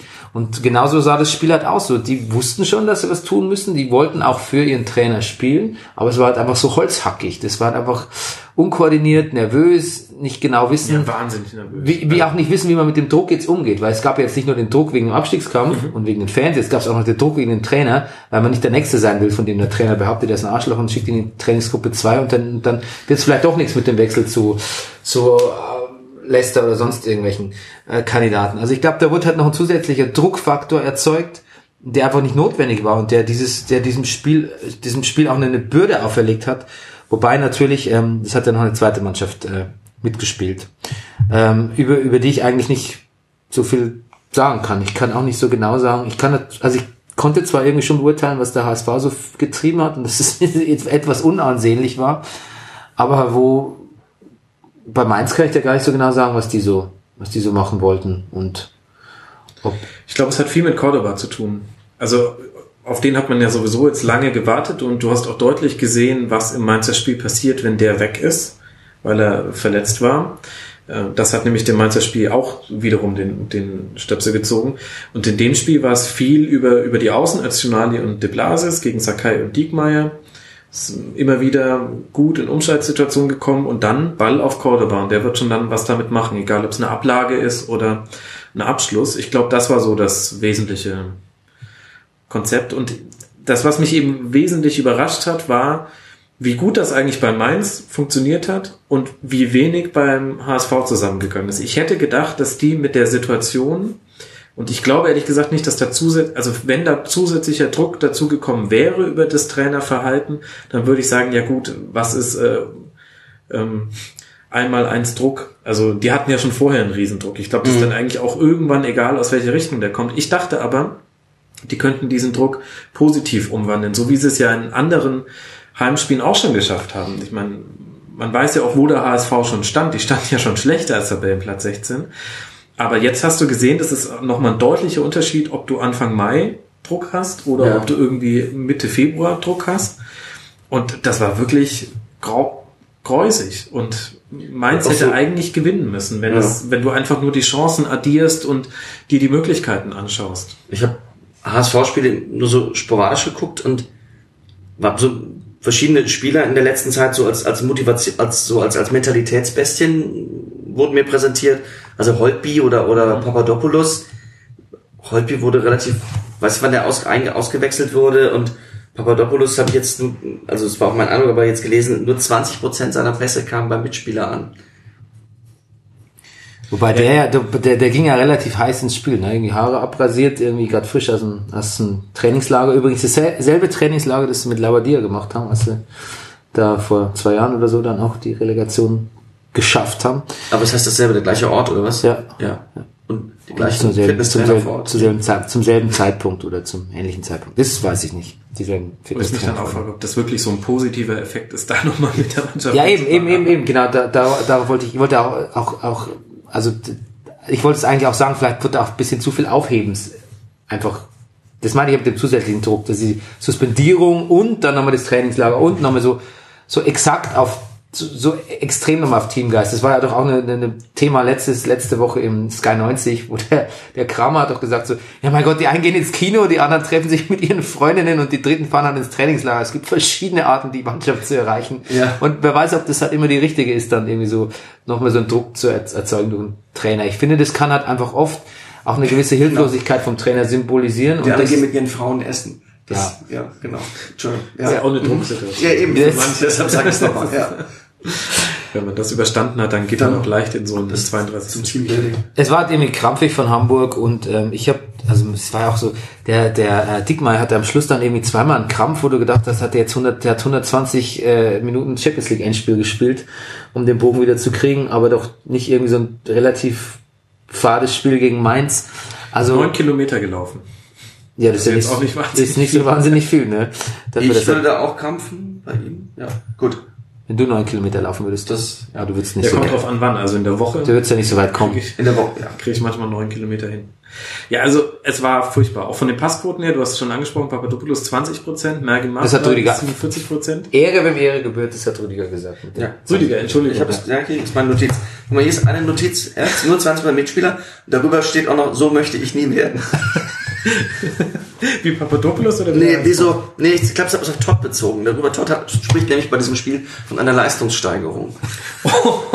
ich glaube, das hat mich zu diesem Gedanken äh, gebracht. Ja, der HSV hat auch übrigens die schlechteste, zweitschlechteste Tordifferenz in der Liga nach Darmstadt, muss man natürlich auch mal, auch auch eine Ja, und das starke ist Leistung. Faktor, und die haben also- sie schon länger, die haben sie schon, also schon wieder, also, also schon weiter oben waren.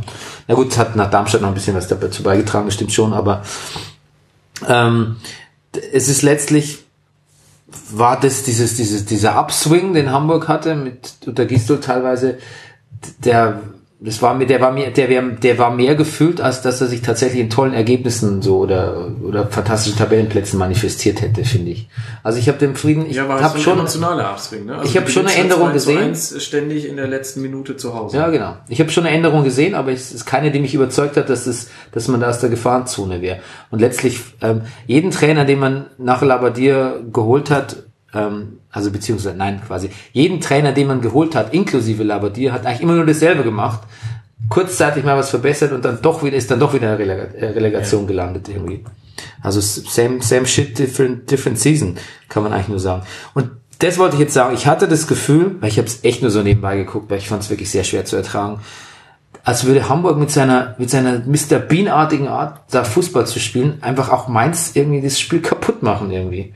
Ich hatte auch so das Gefühl, es Ja, war wobei Mainz jetzt auch gerade nicht so das Hochmaß an Spielkultur ist. Also Nee, da waren schon zwei, zwei Mannschaften, die, wenn der Ball kommt, erstmal sagen, boah, danke, nee. Nehmt ihr ihn erstmal, wir versuchen gerne den Konter, aber wir brauchen den Ball nicht. Und das hast du in den Passquoten Mhm. gesehen, irgendwie 53% HSV, 59% Mainz, ständig Fehler im Aufbauspiel. Es war, also wären sie noch alle auf den Ball draufgerannt, dann wäre es halt gewesen wie in der E-Jugend.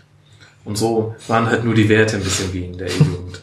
Also, also auch von Mainz war das jetzt zwar besser als der HSV, aber ja, what's the benchmark? Also, Was hat der HSV eigentlich mit so Karlsruhe-Managern, ne? Da hat er, er Kreuzer, jetzt tot und irgendwie, ja, da spricht ja schon der Name. Du, Ja. das hast du jetzt extra so ausgesprochen.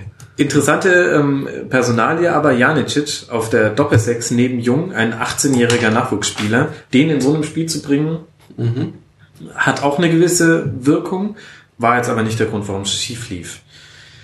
Aber jetzt, äh, wir, wir sind ja im Prognosemodus. Ah ja, Und wir haben ja vorhin schon gehört, Bernie, du hast, glaube ich, gesagt, HSV wieder Relegation. Ich glaube ehrlich gesagt, der HSV muss jetzt erstmal Leverkusen eine Fuhre Weißwürste dafür schicken, dass die noch das 1 zu 1 gemacht haben in Ingolstadt, weil sonst wäre da jetzt noch richtig Druck von hinten. Der ist jetzt nicht mehr so krass. Der HSV jetzt noch auf Schalke und zu Hause gegen Wolfsburg. Was? Ja, Auf Schalke und zu Hause gegen Wolfsburg. ja die holen keinen Punkt mehr, glaube ich. Und Rüdiger, du sagst ja aus der Band 16. Ich kann das immer noch nicht so wirklich glauben. Also es, es kann so kommen, aber irgendwie gerade dieses letzte Spiel gegen Wolfsburg, für die es dann eventuell dann gar nicht mehr um den Nichtabstieg geht und wenn man dann dann müsste man sagen, na gut, wenn die Ach, dann so, argument, 100% so argumentierst du, weil Wolfsburg dann schon die Punkte zusammen hätte. ja, vielleicht, Ach wenn die jetzt, so, die, müssen, ja, okay, die, okay, die gewinnen okay, jetzt daheim gegen Gladbach, Ja. haben die 39 Okay, Punkte. okay. Und dann würde man ja sagen, okay, eine charakterstarke Mannschaft, die haut sich am 34. Spieltag nochmal voll rein. Und dann guckt man und sieht, ach, VfL Wolfsburg, hm, weiß ich nicht, 0-4. Ach so, argumentierst du, ja. Mich gerade unbeliebt, aber Nee, nee, nee, nee, das nee, ist nee. das Schule, Das, was ich trinke, das äh, lockert. Möchtest du eins? nee, aber das, ja, das ist, das ist, das ist nicht unplausibel. Ja, ich bin. Danke dir. Ich weiß nicht, ich habe einfach mehr. Ich, ich glaube, der HSV geht einfach davon aus, dass er Rele Relegation schafft und gibt sich gar nicht mehr genug Mühe, irgendwie das, das zu vermeiden. Also Auf der anderen Seite, wenn man ich nur glaube, er ist schon zu, nee, ist schon zu verkrampft, glaube ich. Aber ich weiß es auch nicht sicher. und Mainz jetzt zu Hause gegen die Eintracht und dann beim ersten FC Köln. Ja, kann auch noch schief gehen. Ja. Das ist, echt, ja, ist echt Jetzt schwierig. bist du auch schon so ängstlich. Ja, Ja, Wahnsinn. Wir unter dem Druck der Prognose zusammenkriegen. ja, wirklich. Beim Fuß, was da alles passieren kann. Ach, wir können einen Konter reinhauen. Das ist das, was ich Ich heute könnte eine falsche Prognose machen. Das ist das, was ich heute gesagt habe, dass ich, dass wir, wie wir über Trainer reden oder so. Wir reden zwar immer, ich habe zu Rüdiger vorm, vorm Dings gesagt, ähm, wenn wir über Trainer reden, dann sagen wir zwar so, ja, wenn der so weitermacht, dann ist er nicht mehr lange Trainer und so. Aber gleichzeitig sagen wir so, ja, ist aber auch schwierig, ne? Ist ja un unvorbereitet da reingekommen und dann muss ein schweres Erbe verbrauchen, dann waren so viele Spieler krank und die Sportdirektion sitzt ihm auch im Nacken und so. Und eigentlich reden wir dann immer so, ah, die armen Trainer und sie sind ja eh irgendwie so, man ist so ängstlich, plötzlich sich Ja. festzulegen auf Fehlverhalten, Prognosen, die spielen scheiße, die spielen gut oder so. Man fängt so, man, man, man relativiert so rum, weil man jetzt auch irgendwie als, als einigermaßen, was ja auch irgendwie, man hat ja auch beigebracht bekommen, jetzt in den letzten äh, anderthalb Jahren, dass halt einfach, ähm, dass die einfachen Wahrheiten nur die Idioten suchen. Und deshalb ist man jetzt so vorsichtig geworden. Aber beim Fußball könnte man sich eigentlich ein bisschen den Luxus erlauben, mal einfach klarere Prognosen zu stellen und auch mal so wieder mal zu sagen, die, die sollen absteigen, die Wichser. Aber das will ich Das hat übrigens äh, selbst äh, Spiegel Online gerade äh, äh, als, äh, als Zusammenfassung des, ähm, des äh, HSV-Spiels bitte absteigen. Ja, wobei ich das nicht sagen wollte, weil ich gegen den HSV nichts habe. Ich will eigentlich nicht, dass der HSV absteigt. Ich Ja, glaube es auch finde, nicht. ich finde mittlerweile, das ist, man muss noch nicht mal was gegen den HSV haben. Und trotzdem kann sich sowas einstellen wie ein, ah, jetzt aber mal bitte wirklich. Ja, aber das ist ja auch so, ah, das ist Aber ja auch so ein althergebrachtes. ist- aber so, auch bitte Hamburg Denkweise. steig Gut. ab, endlich mal. Das, das Okay, aber so, so eine Denkweise fängt man wahrscheinlich auf den dritten Das ist ja auch, Weltkrieg das ist mir zu populistisch. Okay. Und deshalb schwenke ich jetzt auch um Ja. auf Mainz. So, jetzt habt ihr's. Mein Spiel. Ohne inhaltlich noch Input zu geben. Ach so, mein spielt noch Relegation. Ja, ich kann es Ja. mir, kann's mir auch vorstellen. Ich meine, das, was du ja beschreibst, Bernie, ist ja das, äh, in, wie in fast allen Lebensbereichen, je näher du hinguckst, desto schwieriger wird so pointende Meinungen rauszuhauen. So, das, Ja, halt das ist ja auch gut so, dass, dass man, aber, Deswegen dauert der ein Rasenfunk zwei Stunden. ja. Nicht halbe. Aber ein bisschen, ein bisschen Eskapismus, auf ein bisschen Eskapismus müssen wir auch noch kommen und deshalb wage ich die Prognose, Mainz steigt ab. Ich finde es auf jeden Fall, Also nicht steigt ab, Quatsch, fährt in die Relegation. Okay. Und bilde ich mir das nur so ein, aufgrund meines jugendlichen Unverstandes, Und aber gegen Braunschweig. ist die Relegation eben, ist, ist die schwerer in diesem Jahr als sonst? Ja, das, ich glaube schon, weil das ist ja schon ein Indiz, dass da viele Mannschaften punktgleich sind oder Ja. noch sein könnten jetzt da in der zweiten Liga. Und das auch so, das einfach, das sind schon harte Duelle, die sich da geliefert werden. Und da scheint keiner irgendwie so besonders äh, einfach so zufällig, äh, also selbst so eine Mannschaft wie Stuttgart musste sich da schon ganz schön anstrengen, um das zu erreichen. Also da scheinen schon alle ganz schön, ganz schön heiß drauf zu sein. Und wenn da wirklich einer noch abreißt, abrutscht aus der, aus, den, aus dem direkten Aufstieg, Stuttgart wahrscheinlich nicht, dann werden die, glaube ich, ziemlich, ziemlich äh, gewaltfreudig da in so eine Relegation reingehen. Ich glaube, es wird kein Spaß. Ja, ich glaube auch, es hängt krass davon ab, ähm, welche Mannschaft hier da unter welchen Umständen reinrutscht. Also Ja. den, den Vorteil, den die Erstligisten haben in der Relegation, meiner Meinung nach, neben dem puren Fakt, dass sie Erstligisten sind mit anderen finanziellen Möglichkeiten, ist meistens, dass die aus in einer anderen emotionalen ähm, in einer anderen Stimmung in die Relegation reingehen, weil es Ja. meistens für den Erstligisten ein Erfolg ist, sich noch in die Relegation gerettet zu haben. Es könnte Ja. diese Saison aber anders sein. Ähm, Und während es meistens für den Zweitligisten ähm, eine Enttäuschung ist, dass man es nicht geschafft hat, sich direkt zu qualifizieren. Und dann kommen halt so Relegationsspiele raus, die so dominiert sind von der Angst. Äh, So wie der Club gegen die Eintracht letztes Jahr war für mich das beste Beispiel. Das war unschaubar. Die einen waren emotional aufgeladen, aber hatten natürlich auch große Panik, nämlich die Eintracht.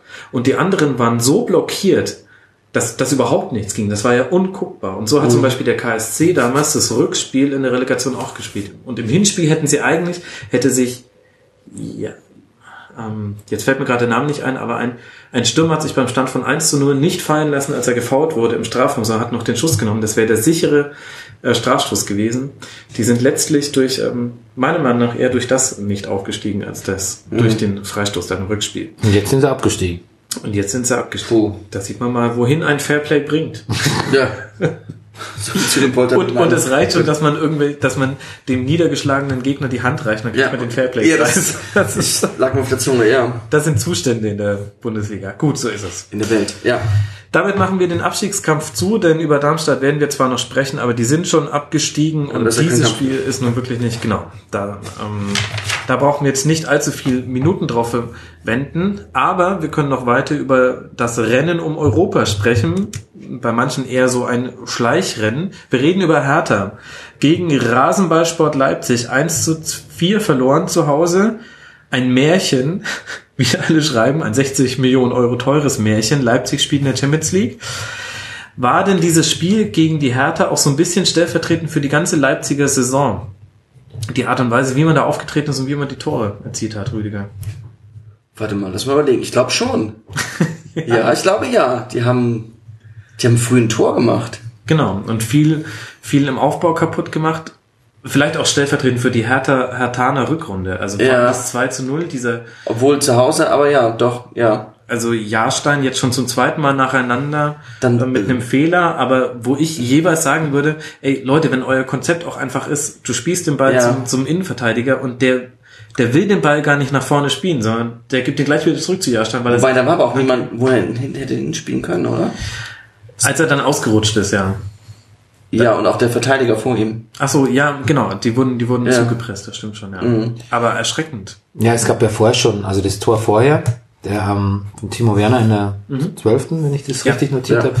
Das war ja auch, das war ja mega schlecht verteidigt, generell und dann von Bruck im, im, im Speziellen. Also das, weiß nicht, das ist, das ist mir, also ich will jetzt das, das hier das, den Fußball von Hasenhüttl und Leipzig nicht in Abrede stellen. Das war sicher der zweitbeste Fußball äh, in, in der Liga.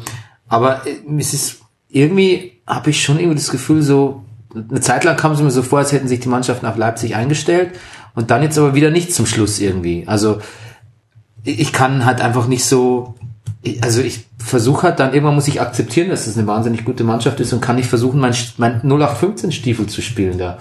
Ähm, und viele machen es dann ja auch noch in Leipzig, was ja besonders doof ist dann.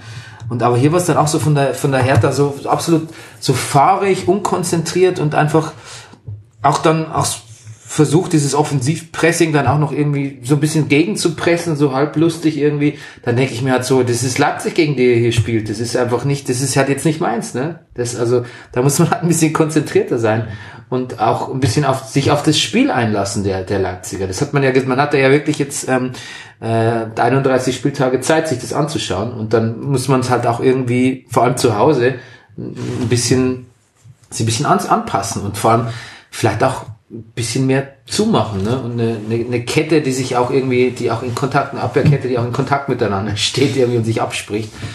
Es ist auch dann kein Wunder, dass es dann halt so losgeht und ja, dann ist dann auch kein Wunder, dass es so weitergeht. Und dann passiert noch wirklich nur so ein blöder Fehler da dann von, von Jahrstein. Und dann ist das Spiel irgendwie im Prinzip eigentlich eh schon gelaufen, wobei es ja am Schluss irgendwie knapp wurde, dann war der Anschluss kam ja dann doch noch. Aber eigentlich, eigentlich hatte ich das Spiel dann nach den zwei Toren als verloren abgehakt und so, so war es ja dann auch. Und ähm, ich finde es schon auch Werder, äh, Werder sag ich schon, Hertha schuld genauso wie der, der diese, dem, dem Leipziger Spielsystem geschuldet. Ich finde, dass einfach auch Leipzig wird sich in der Champions League anschauen, aber auch nächste Saison, wenn dann einfach Mannschaften kommen, die ihnen zu personell einfach überlegen sind in der Champions League und auch in der Bundesliga sich einfach die Trainer einfach ein bisschen cleverer anstellen und sagen, okay, jetzt kommen die Leipziger, ähm, jetzt wir wissen jetzt, wie, wie, wie die spielen. Also bis das jetzt zu Spieltag 31 immer noch immer noch eine Mannschaft wie Hertha so naiv gegen Leipzig spielt, das, das erschließt sich mir halt nicht so wirklich. Wobei ich nicht glaube, dass die naiv waren, Berlin. Ich glaube, Hertha kann gerade nicht besser. Also das tut jetzt zwar sehr weh, gerade nach dem Spiel, weil das halt vollkommen verdient mit 1 zu 4 verloren ging, aber Hertha ist aus verschiedenen Gründen gerade schlecht. Und da spielen Verletzungen mit rein. Jetzt Weiser zwar wieder zurückgekehrt, aber gleich wieder Skier wird verletzt. Also es geht gerade so weiter wie jetzt schon die ganze Saison über. Es geht aber auch damit einher, dass die Rückrunde insgesamt furchtbar war, so mit Ansage und man sich da dann auch so ein bisschen reinfallen hat lassen. Es wurden ständig erste Halbzeiten verschlafen. Diese, diese neun Auswärtsniederlagen in Folge sind auch nicht zufällig so gekommen, sondern das hat einen Grund.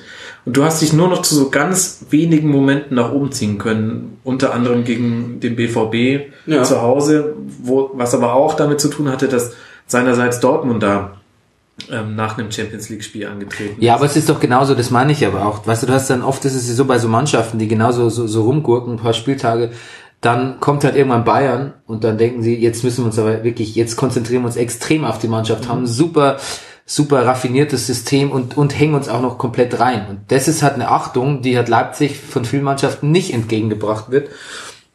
Und es ist halt einfach falsch. Ich finde halt einfach, der Leipzig wird, ist auch deshalb so schön durchmarschiert. Natürlich waren sie gut und die zweitbeste Mannschaft, ich habe es ja gesagt, aber weil ihnen auch einfach zu wenig zu wenig Sorgfalt entgegengebracht wurde. Und das ist für mich ein Beispiel, weil das heißt ja nicht, also das, das Spielerpotenzial in Berlin ist natürlich, und mal Verletzungen, hat es halt natürlich auch nicht im Kreuz gegen Leipzig irgendwie 4-0 zu gewinnen, das, da gebe ich dir recht. Aber man kann schon versuchen, ähm, da frühe Tore zu verhindern und die nicht so ins Spiel kommen zu lassen. Und das habe ich halt da nicht gesehen. Ich kann dir nicht widersprechen, das stimmt schon. Andererseits finde ich, Es war dann aber auch besser. Leipzig Zweite Halbzeit, wirklich sehr, sehr gut gemacht hat. klar, Also zweite Halbzeit war es ja aber auch, muss man auch wieder so sagen, dass es Berlin auch ein bisschen besser gemacht hat. Und es ist halt auch einfach sau schwierig. Also vielleicht, Leipzig macht ja eigentlich im Kern, nämlich, dass man ähm, ein Umschaltspiel spielt, dass man immer wieder versucht, in Pressing-Situationen zu kommen. Im Kern ist das eigentlich das, was 70 Prozent aller Bundesligisten machen. Nur Leipzig macht es halt besonders konsequent und noch mit so bestimmten Ausformungen. Also bei Leipzig geht es zum Beispiel ganz krass darum, dass du im Pressing den Ball im Sprint gewinnst, weil wenn du ihn schon in der Bewegung Richtung gegnerisches Tor den Ball gewinnst, dann ist die Wahrscheinlichkeit, dass du eine Torchance kreierst, wesentlich höher, als wenn du es quasi aus dem Stand heraus schaffst. Deswegen sind die quasi nochmal aggressiver im, im Gegenlaufen und haben halt dieses komische 4-2-2-2, auf das man sich irgendwie so ein bisschen auch als Taktik-Freak so ein bisschen einstellen musste, weil es auf dem Papier gar nicht so viel Sinn ergibt, aber so wie sie es spielen halt dann schon. Aber Leipzig macht halt eigentlich gar nicht so viel anders, als ganz viele andere Teams es machen wollen. Sie machen es nur in allen Belangen unglaublich konsequent und gut. Sie haben halt auch eine sehr, sehr hohe Qualität im Kader. Und das hat man, finde ich, in diesem Spiel halt auch gesehen. Also auf der einen Seite Hertha natürlich gerade jetzt auch nicht in der Phase ihres Lebens. Jetzt ja auf Tabellenplatz 6 mit 46 Punkten zurückgefallen. Aber Leipzig hat, also das war genau der richtige Gegner zur richtigen Zeit. Während es vorher so war, im Heimspiel gegen Ingolstadt, Ingolstadt hat genau das gemacht, was man schon in der zweiten Liga gegen Leipzig gemacht hat, damals noch unter Hasenhüttel, und was man im Hinspiel gemacht hat, nämlich wahnsinnig viele Fouls, offensiv angegangen, den Ball ganz weit weggehalten vom eigenen Tor und den wirklich so mit Physis dagegen geknallt. Und vorher haben sie auf Schalke 1 zu 1 gespielt, da war Leipzig in der zweiten Halbzeit überhaupt nicht mehr überzeugend. Da hätte eigentlich Schalke gewinnen können. Und das war jetzt genau der perfekte Gegner. Das war ähm, das Kaninchen, was du zur Schlange in den Käfig setzt. Die Hertha. Wobei vom Gefühl her Hertha, also klingt jetzt blöd, nicht so hoch hätte verlieren müssen, aber es war auch wirklich ein, besonder, ein besonderer Abend für den Davy Selke irgendwie, der dann nochmal so richtig explodiert ist, so zum, Ja. Weil er mal wieder spielen durfte. ja, aber ja. Ja, das ist aber auch so ein bisschen, es ist schon lustig mit Davy Selke, weil letztlich, ne, er geht dazu, also er wechselt von einem Bundesligisten zu einem Zweitligisten, ne, mit der, mit der Perspektive, dass er irgendwie äh, da aufsteigt und Tja. bald international spielt und dann macht er das und es scheint zu gelingen und dann darf er aber genau, wenn es, als der Aufstieg dann geglückt ist, darf er dann nicht mehr spielen irgendwie. Und geht jetzt, wer weiß, vielleicht geht er jetzt zu Werder wieder. Die hätten ihn ja gerne wieder zurück, haben sie schon verlauten lassen. Ähm, ich finde, er hat gut zu Werder gepasst. Also er wird auch gut zu dieser jüngeren Werder-Mannschaft passen unter Nuri. Zu den ganzen Kollegen da, Delaney und wie sie alle heißen.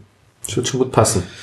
Wenn es gehaltstechnisch nicht so undenkbar wäre, dann würde ich ihn sehr gerne bei Freiburg sehen. Ehrlich gesagt. Das würde auch sehr gut passen, weil ich gerne sehen würde, was passiert, wenn so ein Mensch mit Christian Streich zusammenarbeitet. Hm. Wie Selke. Ist das eine Überleitung? Nee, noch nicht. Ähm, die Überleitung hätten wir gerade auch schon mit Werder gehabt, aber ich Ja. habe mich da, dafür entschieden, sie äh, zu verwerfen, um noch mal kurz über die Hertha zu sprechen, weil Leipzig, die spielen jetzt zu Hause gegen Bayern und dann auswärts bei Eintracht Frankfurt, ist aber tabellarisch uninteressant. Die werden äh, wahrscheinlich auch diesen zweiten Tabellenplatz mit sechs Punkten Vorsprung auf Dortmund nicht mehr verlieren. Aber Hertha ist ja, wie wir schon ganz früh heute angesprochen haben, es scheint euch ein Anliegen sein, zu sein, Ja. das zu besprechen, jetzt auf Tabellenplatz 6 zurückgefallen hinter den SC Freiburg. Und von hinten drücken der erste FC Köln mit 45 Punkten, Werder Bremen mit 5 45 Punkten und noch ein bisschen Borussia Mönchengladbach mit 43 Punkten. Hertha spielt jetzt noch auswärts in Darmstadt und dann zu Hause gegen Leverkusen. Bernie, du darfst mal die Prognose raushauen. Ich habe bisher immer die Prognosen im Das gestellt. Naja, das geht weiter runter. Das ist ja auch so, ein, das ist so eine, aber es ist auch eine klassische Hertha-Rückrunde. Das schulden sie eigentlich schon ein bisschen ihrem, ihrem, ihrem Verständnis von Rückrunde, finde ich. Also, das ist ja, das war schon, das ist eine klassische, das ist ja eine klassische Favre-Rückrunde oder so. Übrigens auch eine klassische 60er, 60er-Rückrunde, wenn man noch an sich, an die Zeit erinnert, wo die Bundesliga gespielt hat, irgendwie. Ähm, also ich, nee, ich glaube halt einfach, dass Leverkusen, dass, dass, dass sie da nicht gewinnen. Und, ähm, ich glaube halt einfach, dass ähm, Werder und Köln noch einfach Siege einfahren. Den einen oder anderen. Hm. Oder einer ein. Und der ein, an, also das wird halt einfach nicht reichen dann. Die anderen Mannschaften sind halt zu stark und die Gegner kann man in etwa so, also nicht vergleichen, äh, doch, also man kann, es ist viel möglich, aber da Hertha halt quasi eher, der, der, der Trend ist halt nicht deren Friend. Insofern wird's halt nichts. Ganz einfach. Willst du widersprechen, Rüdiger? Nee, will ich nicht. gehst du mit? Mhm. Okay. Geh mit. Ja, ähm, was Hertha nicht mehr geschafft hat in der Rückrunde, das werde ich auch im Royal nochmal besprechen, aber Hertha hat durch ein sehr perfides Art und Weise, sich den Ball zuzuschieben, Ist, ähm, ist, den Gegner Royal, ist oft Royal ein Rasenfunk, den du bei, bei, bei McDonalds aufnimmst? Oder von McDonalds gesponsert ist? Oder? Das ist ziemlich lustig. Du, du erwähnst es immer so selbstverständlich. Und Du weißt nicht, was der Rasenfunk Royal ist eine Mammutsendung, die ich immer in der Winterpause und zur Sommerpause mache. Ah. Da spreche ich mit pro Verein einem Gast. Ähm, Und äh, heißt deswegen Royal, weil insgesamt die Sendung erscheint mehr in Teilen, hat dann so immer so 14 bis 18 Stunden. Ui. Ja. Aber Okay. danach, Schafft man nur, wenn man sich von Gelee Royal ernährt. was ist denn Gelee Royal? Heißt das nicht so? Kier Royal. Hier Royal. Das ist doch dieser Honig, den nur die Bienenköniginnen kriegen. Ach so, Ehrlich? Ja. Gibt's auch eine Geschichte von Roald Dahl dazu. okay. Das, aber das ist jetzt schon so ein, Ein Brennerpass-Blödsinn, den ich hier reinrede. Ähm, ja, Aber ich habe es mir gemerkt. gut. Spreche ich gleich nochmal Reden wir drüber. doch mal drüber. Wenn wir Werbung machen für Rasenfunk Royal. Sehr gut. Ich kenne aber immerhin das Tribünengespräch, kenne ich. Guter Mann, Ja. guter Mann. Nee, Rasenfunk Royal. Ähm, der Gut, kommt ja. nach dem 34. Spieltag irgendwann dann. Und da wirst du was über die Hertha sagen. Ja, ich spreche halt dann quasi mit einem Hertha-Experten ähm, nochmal nur über die Saison der Hertha. Und dann werde ich ähm, mit denen nochmal... Warum denn Michael Litbarski? Hat der nicht bei der Hertha gelernt? FC? War der nicht? War der, nee, das, nee. Wie habe ich, wieso verbinde ich? Nee, das ist völliger Blödsinn. Das ist völliger Blödsinn. Das, das ist ja, Ich würde ja gerne mit Zecke Neuendorf sprechen, aber das ist was anderes. Ja. Naja, sie haben es nicht mehr geschafft, die Gegner so ein bisschen ähm, zu neutralisieren, indem man... Weil er Berliner ist, ne? Das meinst du wahrscheinlich. ist er das? Nee, aber ist er doch gar nicht. Doch, Doch, ist natürlich ist er Berliner, Der ne? Berliner doch auch. Ja, klar. Ich bin mir, das müsste ich jetzt gleich, ich werde es gleich mal googeln. Ja, also das weiß ich sicher, dass er Ja. Berliner ist. Wahrscheinlich ist Ja. es das, was dir... Ich habe, wie habt ihr das im Kopf, dass der in seiner Jugend bei der Hertha?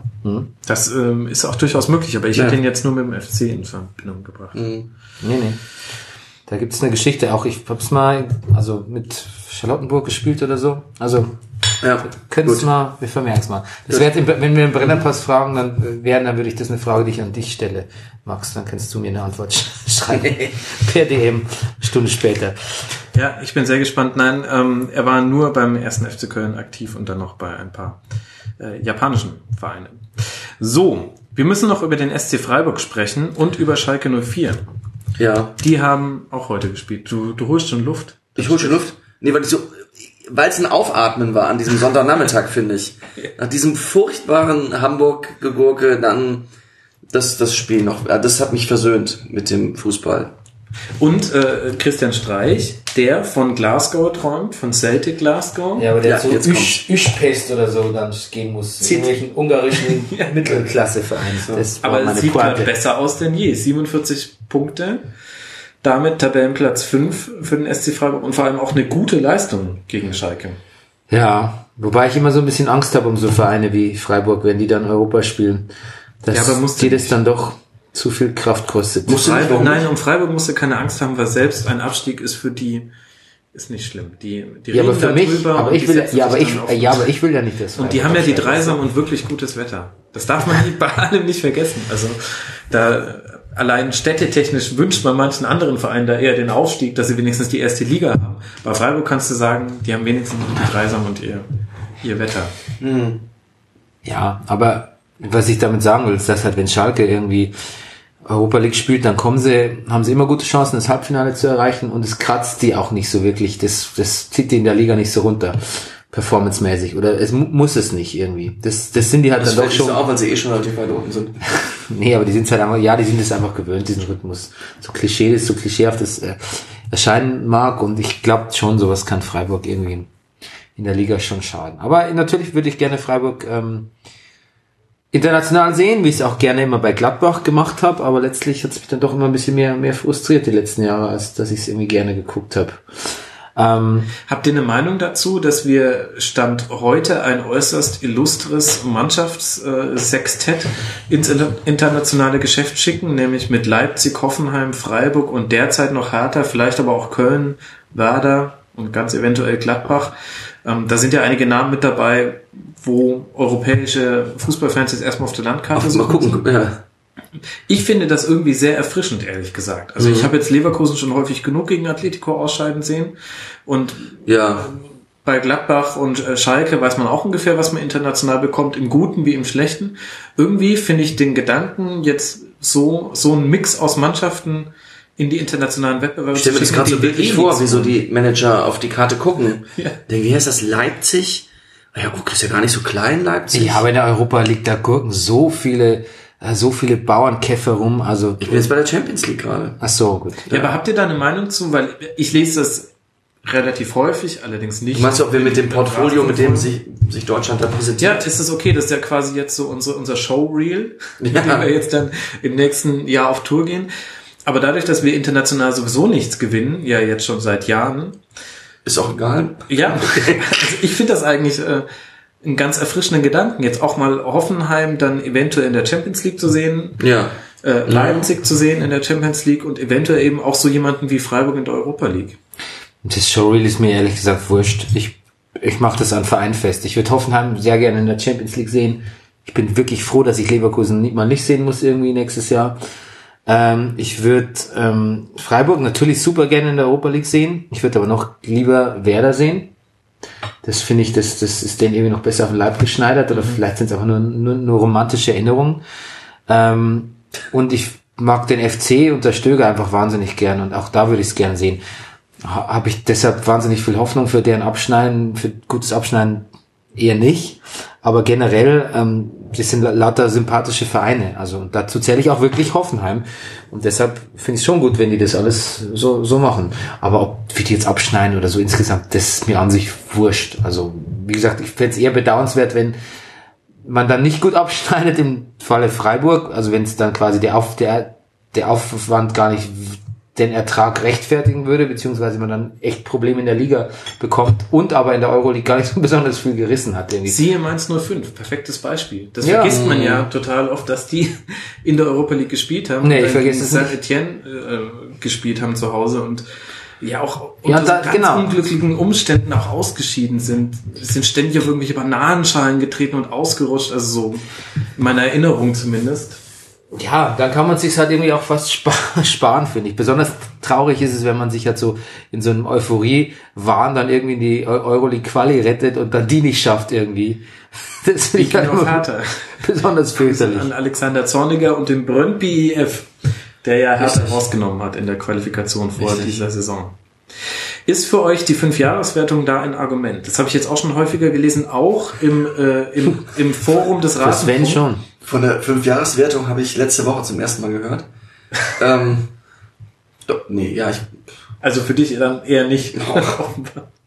Äh, nee, ich finde es ehrlich gesagt einigermaßen irre. Früher, als, als es noch darum ging, kriegen wir den vierten Champions League Qualifikationsplatz.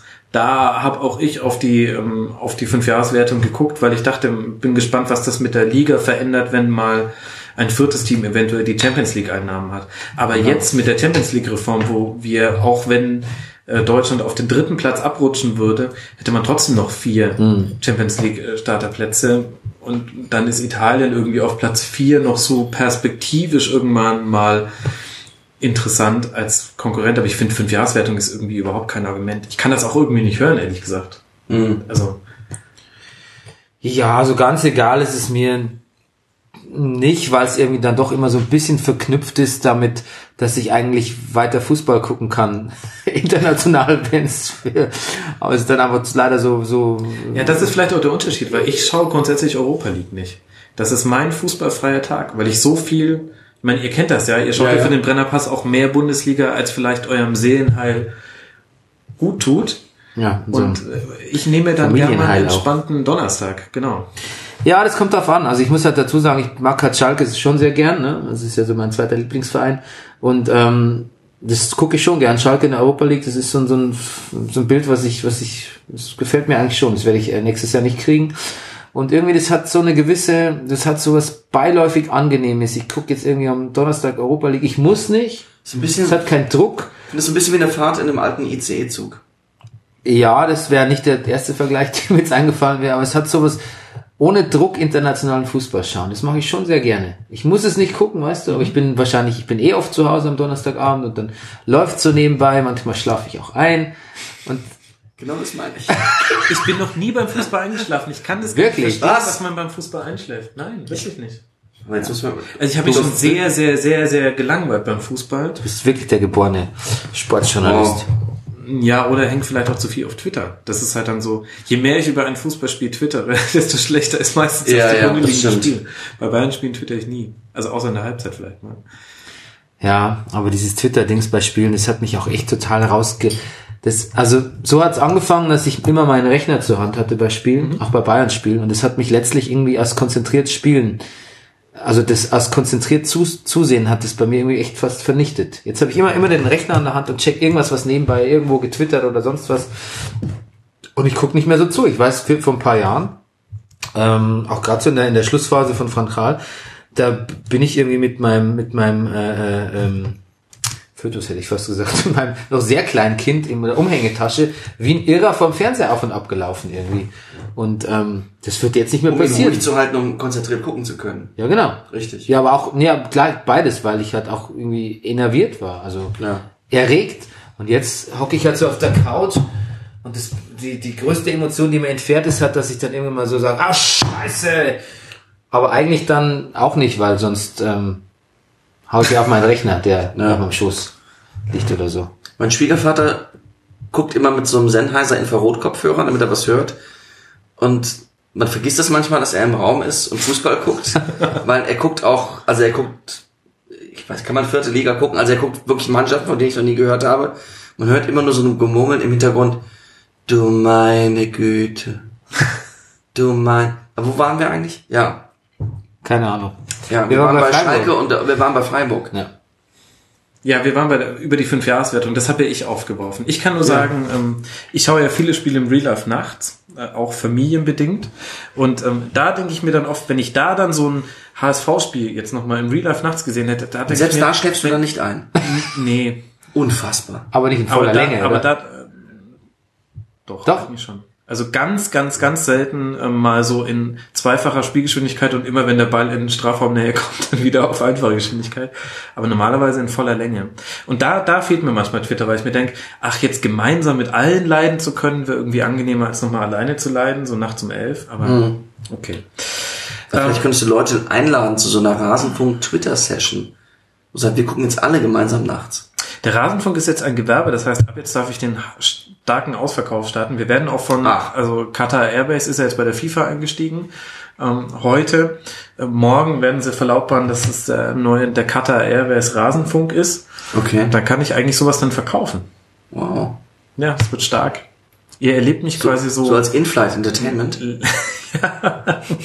ich würde lügen, wenn ich das nicht schon gar schon mal einem Unternehmen angeboten hätte. Ja, also nicht gegen Geld, aber dass die da den. Rasenfunk featuren.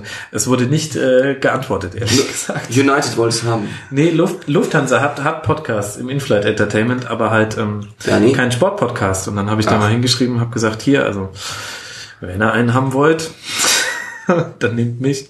Kam keine Reaktion. Freiburg. Freiburg. Noch zu Hause gegen Ingolstadt und dann darf man beim Abschiedsspiel von Fipsi Lahm am 34. Spieltag einer epischen Münchner Meisterfeier entgegenblicken.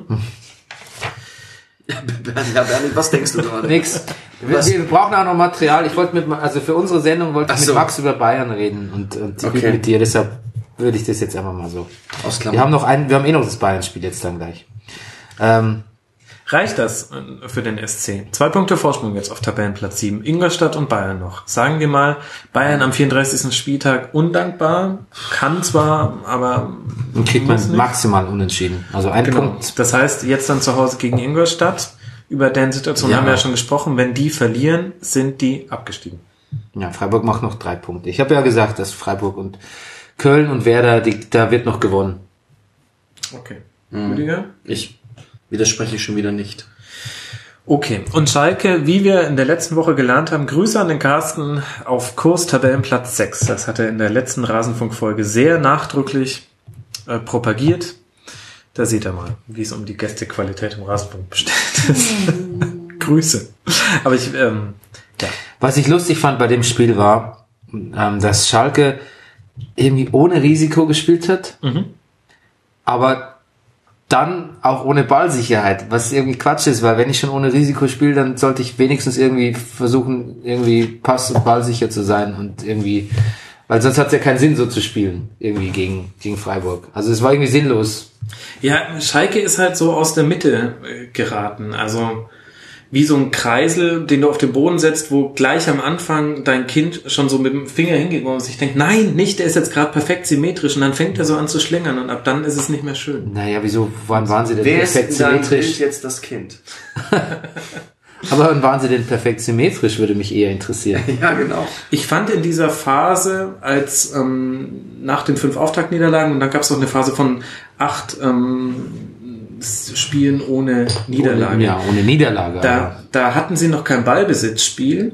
Also sprich in all den Spielen, wo der Gegner sich tief reingestellt hat, war es noch nicht schön anzusehen als neutraler Beobachter. Aber ich fand, sie hatten da ihre Mitte in der Defensive gefunden, nämlich mit, mit der Umstellung auf die Fünferkette, mit Naldo in der Mitte. Und äh, Bentaleb hat da groß aufgespielt, hat aber auch nicht mehr so dumm den Ball verloren wie in den ersten paar Spielen. Ich fand, da hatte Schalke so wa- etwas gefunden, wo ich mir gedacht habe, okay, das ist wahrscheinlich nicht das, was man geplant hat, als man den Kader zusammengestellt hat, aber angesichts der Verletzten und des Starts in die Saison ist das okay. Und da haben wir auch in der Europa, Europa League gut gespielt und so weiter. Und dann ging das aber schon am Ende der Hinrunde verloren. Ja, aber das, man tut ja immer so, als wäre dieser Start in die Saison, das habe ich jetzt gerade auch wieder im Interview äh, mit Weinzierl gehört, man tut ja immer so, als wäre als wäre da ein UFO gelandet. Als wäre da irgendwas, als wäre da irgendwas passiert, wo, worauf die Mannschaft überhaupt keinen Einfluss hatte. Oh Gott, diese, der schlechte Start oder so. Ich meine, es war, es war dieselbe Mannschaft, die da gespielt hat. Es war, es war, es war auch ein Trainer, der hatte immerhin eine ganze Vorbereitungszeit irgendwie mit seiner Mannschaft irgendwie. Der, der Anfang wurde vergurkt und ich kann nicht ständig sagen, ja, wenn hat der Anfang nicht gewesen wäre ansonsten hätte es doch gepasst und so. Ja, das ist der Anfang Nee, nee, versaut. das, war halt das sage ich nicht. Den, ich finde, den, den Anfang, den spürst du jetzt nur, weil sie auf Tabellenplatz 10 liegen. Die tragen halt die Bürde von null Punkten nach fünf Spieltagen mit sich herum. Ähm, Ich finde aber, dass die quasi spielerisch und von dem, was halt Weinze da mit der Mannschaft gemacht hat, hatten die da, die hatten auch, finde ich, auch ein Vertrauen in sich, dass das mit dieser Fünferkette, dass sie jetzt einfach hinten erstmal keinen fangen und dann wird das schon. Und der Europa League lief von Tag eins an. Und ich finde, da hatte Schalke seine Mitte gefunden. Auch wenn ich glaube, dass es nicht die Mitte war, äh, zu der Weinziel wollte und zu der auch Heidel wollte, weil es halt noch sehr, also mit Ballbesitz, wie gesagt, war das noch überhaupt nicht schön. Aber es hat für die Bundesliga reicht das ehrlicherweise auch. Und dann ist es aber wieder so komplett aus seiner Mitte herausgeraten, im Guten wie im Schlechten. Ja, aber für dieses, für die Bundesliga reicht das. Genau das war, das war, das hat für mich das Schalker Spiel ausgedrückt und das kann ich nicht als positive Mitte empfinden, sondern das war, das war, das fand ich ein sehr fragiles Konstrukt, von dem ich eigentlich immer davon ausging, dass es mit ein, zwei doof laufenden Spielen einfach wieder, dass, dass das wieder absackt irgendwie. Ich hatte da überhaupt kein Zutrauen. Außer diese Begegnungen in der, in der Europa League, also mein, mein gemütlicher Donnerstag, ich schlafe mal einmal nicht, Europa League Tag oder so. Da haben sie mich sehr positiv überrascht, das muss ich auch sagen. Ähm, selbst gegen Gladbach irgendwie fa- fand ich sie irgendwie ganz, fand sie ganz anders von ihm auftreten. Aber so, was ich von den Bundesligaspielen gesehen habe, das war, das hat mich nicht überzeugt. Das hat mich auch überhaupt nicht überzeugt. Ähm, das, also ich habe da auch kein, also ich habe da nicht so viel System gesehen wie du. Also du machst es jetzt an der Fünferkette fest. Also mh, nee, ich weiß nicht. Ich habe, ich, ich fand es unausgegoren. Ich fand es unausgegoren, fast genauso unausgegoren wie am Anfang, nur dass halt irgendwie das hinten einigermaßen ab, abgeriegelt bekam. Ja, okay. Ich glaube, da gibt's auch. Aber ich stelle auch höhere Ansprüche an Schalke als so, als mein zweiter Lieblingsverein wahrscheinlich hast du. Ja, das kann auch sein. Ich habe vielleicht auch weniger erwartet tatsächlich von Schalke. Wenig erwartet, nee, stimmt eigentlich gar nicht. Ich habe mir viel erwartet und die Erwartungen wurden nicht enttäuscht von diesem Freitagabendspiel. Köln gegen Werder ist eigentlich äh, pure Blasphemie, dass wir erst jetzt über dieses geile Ja. Spiel reden. Ein 4 zu 3, Das beste Freitagabendspiel dieser Saison kann man sagen. Ever. vielleicht Ja. sogar aller Zeiten. Ich weiß nicht, wann es ähm, besser gewesen sein Das ist schon so. Beaumont und Brennerpass, das Freitagabend immer so. Was haben wir, ja, ja. Furchtbare Vergleiche haben wir angestellt. Aber ja, Und so viele tolle, ähm, tolle Geschichten, unter anderem Lukas Klünter, der eine Radikalgrätsche, ich zitiere Jonas Friedrich, angesetzt hat im Konter gegen Werder, die war auch wirklich brachial gut. Und dann halt der Spielverlauf. Äh, drückend überlegender erster FC Köln, dann kommt Werder zurück, dann äh, aber mit äh, zweifacher Kopfballverlängerung noch vor der Halbzeit das 3 zu 2 für den FC, nach der Halbzeit 4 zu 2, nochmal auf 4-3 rangekommen, hätte auch ein 4-4, ein 4-5 oder ein 8-8 werden können. Tolles Spiel. Und du, Bernie, bist ja sehr optimistisch, was beide Mannschaften angeht, nämlich den ersten FC Köln als auch Werder Bremen, dass die noch Punkte sammeln in den verbleibenden Spielen. Warum bist du so optimistisch? Weil, ähm, also bei Köln, der Stöger hat ja gesagt, also so wie wir anfangs offensiv gespielt haben, so ist es absolut, also so besser können wir nicht offensiv spielen und so wie wir am Schluss mhm. verteidigt haben, so das ist unser Maximum an, an Verteidigungskunst. Und ich finde, nach so einem Lob und nach so einer, ich argumentiere auch immer sehr psychologisch, wie du merkst, äh, nachdem die Mannschaft sich selbst so vorgeführt hat, was sie kann, mhm. ähm, gegen die vielleicht gerade offensiv äh, eine der drei besten Mannschaften der Liga gerade, ähm, das, das, also wenn das keine Zuversicht gibt für die nächsten Spiele, so ein Spiel zu gewinnen, dann, dann weiß ich es auch nicht. Ich glaube, das ist einfach äh, und ich so Spieler wie, wie Jo jetzt schon bitten kurz, so die, die ganzen ehemaligen Dortmunder Jungs, wie die gerade aufblühen. Modest hat auch wieder so ein bisschen sein Killergehen gefunden jetzt. Also das, das kann eigentlich, das, das kann nicht schief gehen. Ich beschäftige mich ja auch immer nicht so, nicht so ausreichend mit, mit Abwehrformationen, deshalb kann ich da nicht so viel dazu sagen. Aber, da war ähm, jetzt dieses Spiel auch nicht perfekt für, um viel nee. Defensivverhalten zu lernen. Mhm. Also. Aber ich, ich glaube halt einfach, dass, ähm, dass die auch so gerade rechtzeitig kurz vor Schluss nochmal so ein bisschen ihren, ihren, ihren, ihren, ihren, so ihren Grauschleier mit vielen Unentschieden und so abgeschüttelt haben. Mhm. Das, das tragen sie jetzt mit in die letzten beiden Spieltage. Ja, und zu Werder muss ich nichts sagen, weil die haben ja eigentlich nicht verloren. Die haben ja eigentlich weiter gewonnen, obwohl sie verloren haben. Irgendwann hat das Spiel halt zu Ende. ja, genau, absolut. Oder, super. Das, das ist das Gefühl. Irgendwann waren die absolut. 90 Minuten um, aber sonst. Genau. Ja. Das war einfach so, ach scheiße, ist schon vorbei. Schade ja. eigentlich. Also was halt so, ich, es ist ja wirklich irre, was Bremen, ich meine, was Bartels da macht, den ich übrigens, der einzige Pauli-Spieler, den ich mir gemerkt habe in den letzten Jahren. Den St. Pauli, das ist ganz wichtig, sonst kriegst du böse ähm, St. Pauli-Fan, twitter mm, Na, ich kenne Pauli-Fans, die auch nur Pauli-Fans sagen, ja, Pauli sagen. Ja. Da müssen wir mal mit Max drüber reden. Also dem anderen Max. Ja, ähm, ja genau, Bartels, Kruse ist guter Lauf, Delaney ist da, Junusovic macht wieder, schießt zwar nicht mehr zehn Freistoßtore pro Saison, aber ist ein wahnsinnig guter Vorlagengeber äh, zurzeit. Ähm, dann, also Wiedwald ist quasi, ich weiß nicht, kann man das statistisch abbelegen, aber Wiedwald ist äh, krass. Ja. quasi hält, hält, hält ja. Bälle, die sonst irgendwie nur Manuel Neuer hält irgendwie.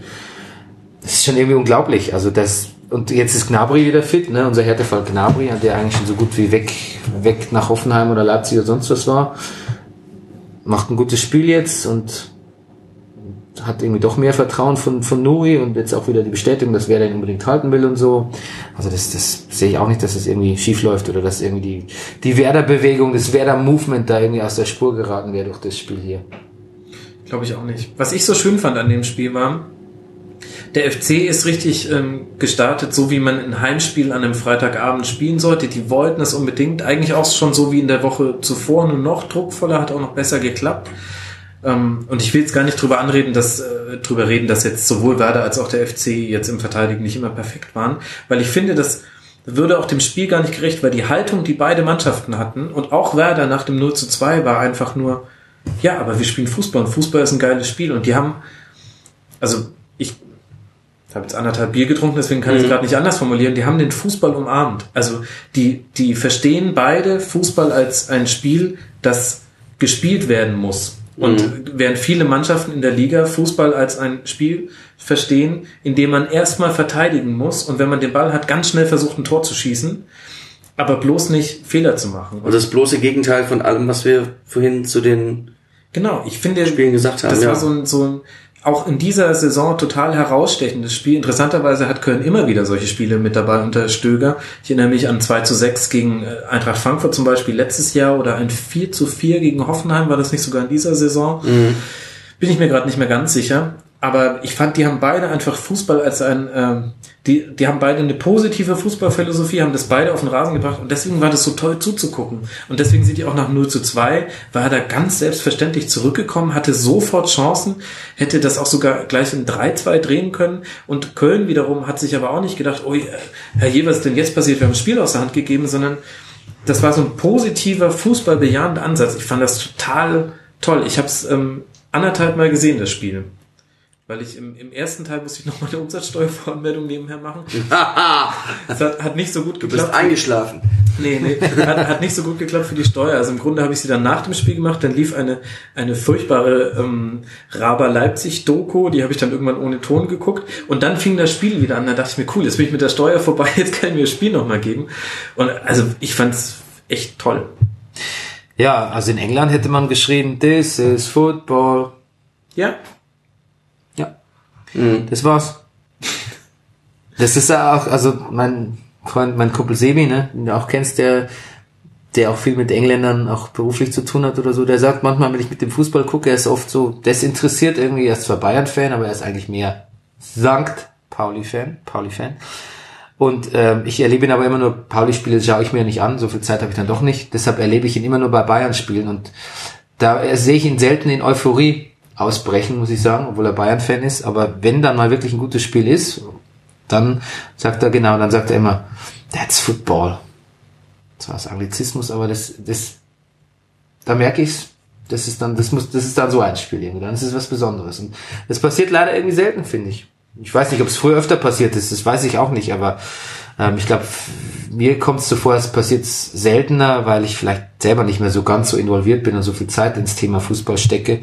Aber ich weiß nicht, es gibt so Spiele, wo ich einfach dann mich für beide Mannschaften bei für jedes Tor freue irgendwie und auch aufhöre parteiisch zu sein. Ja. Weil eigentlich würde ich schon, hätte ich es wäre da schon mehr gewünscht. Aber mich hat's null gekratzt, dass Köln es gewonnen hat. ich glaube, es war echt, weil einfach beide wollten. So, so wie jetzt auch Hoffenheim gegen Dortmund auch kein schlechtes Spiel war, halt beeinflusst durch Dinge, haben wir ja schon drüber gesprochen. Aber, und das hast du so selten in der Bundesliga, dass es einem immer auffällt, wenn zwei Mannschaften zu einem Zeitpunkt der Saison aufeinandertreffen, wo beide einfach Bock haben und dann ein gutes Spiel draus wird. Ja, und dann frage ich mich, warum die Hertha mir den, den Eindruck irgendwie nicht vermitteln kann in den letzten irgendwie acht Spielen oder so. Wobei die auch, die hätten ja genug, genug Anlass, um zu wollen, ne? Mal wieder europäisch zu spielen. Ja, ist halt auch die Frage, ob du es kannst. Also bei, bei Werder, ja, aber du hättest ja auch doch, so aber du hättest ja auch nicht gesagt, du hättest ja vor der Saison oder in, am Anfang der Saison hättest du auch nicht, oder ehrlich gesagt bis zum 20, 22. Spieltag hättest du nicht gesagt, äh, Werder kann es besser als, als, als Hamburg, äh, als Berlin. Ja, das stimmt. Ja. Das ist ja sowieso, ich habe einen sehr faszinierenden Werder-Text gelesen, denn der, der erste Text, der mir halbwegs ja genau Ja, den habe ich heute auch gelesen. Der, der- wo es darum geht, dass bei Werder offensichtlich, naja, also dass da wirklich gerade ein Umbruch stattgefunden hat. Genau, und, und ich habe mich immer gefragt, also es ist ja eindeutig das, was passiert ist, aber ich konnte nie sagen, was. Und das ist ja so der Rasenfunk-Running-Gag der Saison, dass ich immer Werder die defensive Stabilität nicht so ganz abgekauft hatte, die sie auf dem Papier hatten. Da sage ich jetzt bei dem Spiel auch gar nichts drüber, da können sich alle Hörer was zu denken. Aber in dem Text ging es eben darum, dass der wesentliche Umschwung war, auch so zum Teil durch externe Faktoren mit begünstigt, wie eben zum Beispiel Verletzungen von Fritz dass Ja. man jetzt vollkommen damit okay ist, so einen lauernden Fußball zu spielen und quasi die Offensive auch als Teil der Defensive zu verstehen, aber in einem kreierenderen ähm, Umsetzung, als wie es eben viele Mannschaften spielen. Und dann eben quasi auch die, die Offensive dann auch bedingungslos als Offensive zu spielen, sobald du den Ball hast, aber so grundsätzlich erstmal ein bisschen zurückgezogener zu spielen. Vielleicht trifft es das tatsächlich ganz gut, was mit Werder passiert ist. Und dann hast du halt vorne halt unglaublich tolle Spieler, die gerade eine sehr, sehr gute Phase in ihrer Karriere haben. Und das zusammen ist dann wunderbar. Und hättest du die Spieler vorne drin nicht, dann würden wahrscheinlich wir hier, also gerade ich würde dann hier sitzen und würde sagen, ja, es halt, ähm, geht halt nicht ohne Knipser. Ist halt schlecht. Ingolstadt. Naja. Tolles Spiel. Ich fand's sehr, sehr, sehr toll. Und wie, Bernie, kommen wir jetzt dann noch auf das einzige Spiel, über das wir noch nicht gesprochen haben, Oh Gott. nämlich Bayern gegen Wirklich? Darmstadt. Ich kann es dir sagen. Was ich, gedacht, dass wir das auslassen. Weißt du, ja. was ich, ich sehe, eine, Pa- ich sehe eine minimale Parallele zwischen, sehe ich zwischen den Heikes, den Triple Bayern und Bremen. Das hast du eigentlich gerade angesprochen, das Spiel so als Ganzes zu begreifen. Dass die Mannschaftsteile so fließend ineinander übergehen. Bei, bei den Triple Bayern auch dadurch zu merken, wie, wie, wie plötzlich die Robbins und Riberies da hinten aufgetaucht sind damals, ohne dass man aber irgendwie überlegt hat, wo läuft denn der jetzt hin, sondern die waren halt plötzlich da, ne? Das Spiel war irgendwie eins. Und das ist das, was ich bei Bremen, die, die Parallele möchte ich, möchte ich ziehen, so, so, das traue ich mich mal, ähm, so das Spiel so ganzheitlich zu begreifen mit, und dazu muss ich nicht so, so, so eine Pep-Philosophie, jeder kann, jeder muss auf jeder Position super spielen können, sondern das muss er nämlich gar nicht, sondern jeder muss einfach nur mannschaftsdienlich reagieren können in einer Situation und sich so ein bisschen sein, sein Ego in, in den Hintergrund stellen. Und das, da muss man natürlich, ähm, da muss man sich mögen, da muss man zusammenhalten, auch mit den Spielern und mit dem Trainer. Und ähm, das, das habe ich, das habe ich nicht mehr so, das habe ich nicht mehr so gesehen nach nach Heinkes, also nach dem Trippeljahr. Mhm. Und was hast du jetzt dann gegen Darmstadt gesehen? Also 1 zu 0, Starke hält noch einen Elfmeter, hätte es 1 zu 1 sein können, fünf Minuten vor Schluss, Darmstadt damit abgestiegen. Das sind, ist der Rahmen. Jetzt kommst du. Ich habe eigentlich, was ich gesehen habe, war, dass einfach Bayern selbst in so einem, in so ein bisschen Larifari-Modus ähm, dann halt einfach immer noch viel besser ist als Darmstadt, die, wenn sie nichts zu verlieren haben. Ich habe mich ein bisschen geärgert über Thomas Müller, dass er so ein bisschen, dass er so ein bisschen sich, also wirklich so über diesen Sieg so gefreut hat und so fast euphorisch war im Interview danach und ich dachte so, mein erstes Mal hast du nur Darmstadt geschlagen, zweites Mal sind die armen Schweine abgestiegen, drittes Mal habt ihr nicht so gut gespielt irgendwie. Weißt du, wer mich da noch mehr genervt hat? Rafinha. Der, der zu alten Top, der den Elfmeter schießt, ja, furchtbar. versucht, furchtbar. Da habe ich, das ist so Arsch, da hab ich Arschloch notiert. Stillos weil der weiß ja auch, dass es für die um den Abstieg geht und gleichzeitig hat es keine Relevanz. Ja, da hat der eh so proklamativ schon gefeiert die letzte Woche und also der vorletzte Woche und also das fand ich einfach die eigentlich mal, ich frage jetzt eine ganz dumme Frage, haben die zusammen gespielt eigentlich? Rafinha und, und Rafinha? Beim, beim ja, ja, das, ja, das ja, ja, müsste ja. sich auf jeden Fall überschnitten haben. Genau, aber dann weiß man vielleicht nicht, was die da so... Ja, aber selbst wenn, es ist einfach so eine Form von Klasse, also jetzt nicht spielerischer Klasse, sondern quasi mhm. Haltung und moralisch, die ich einfach gerne hätte. Ich sag noch was anderes. Ich sag, dass ähm, so Spieler wie unsere Renate oder auch Costa hat dann letztlich schon zeigen könnten. Renato Sanchez. Ja, ich weiß, zeigen, nee, ich weiß nicht. So. Zeigen müssten, was sie können mhm. bei solchen Spielen.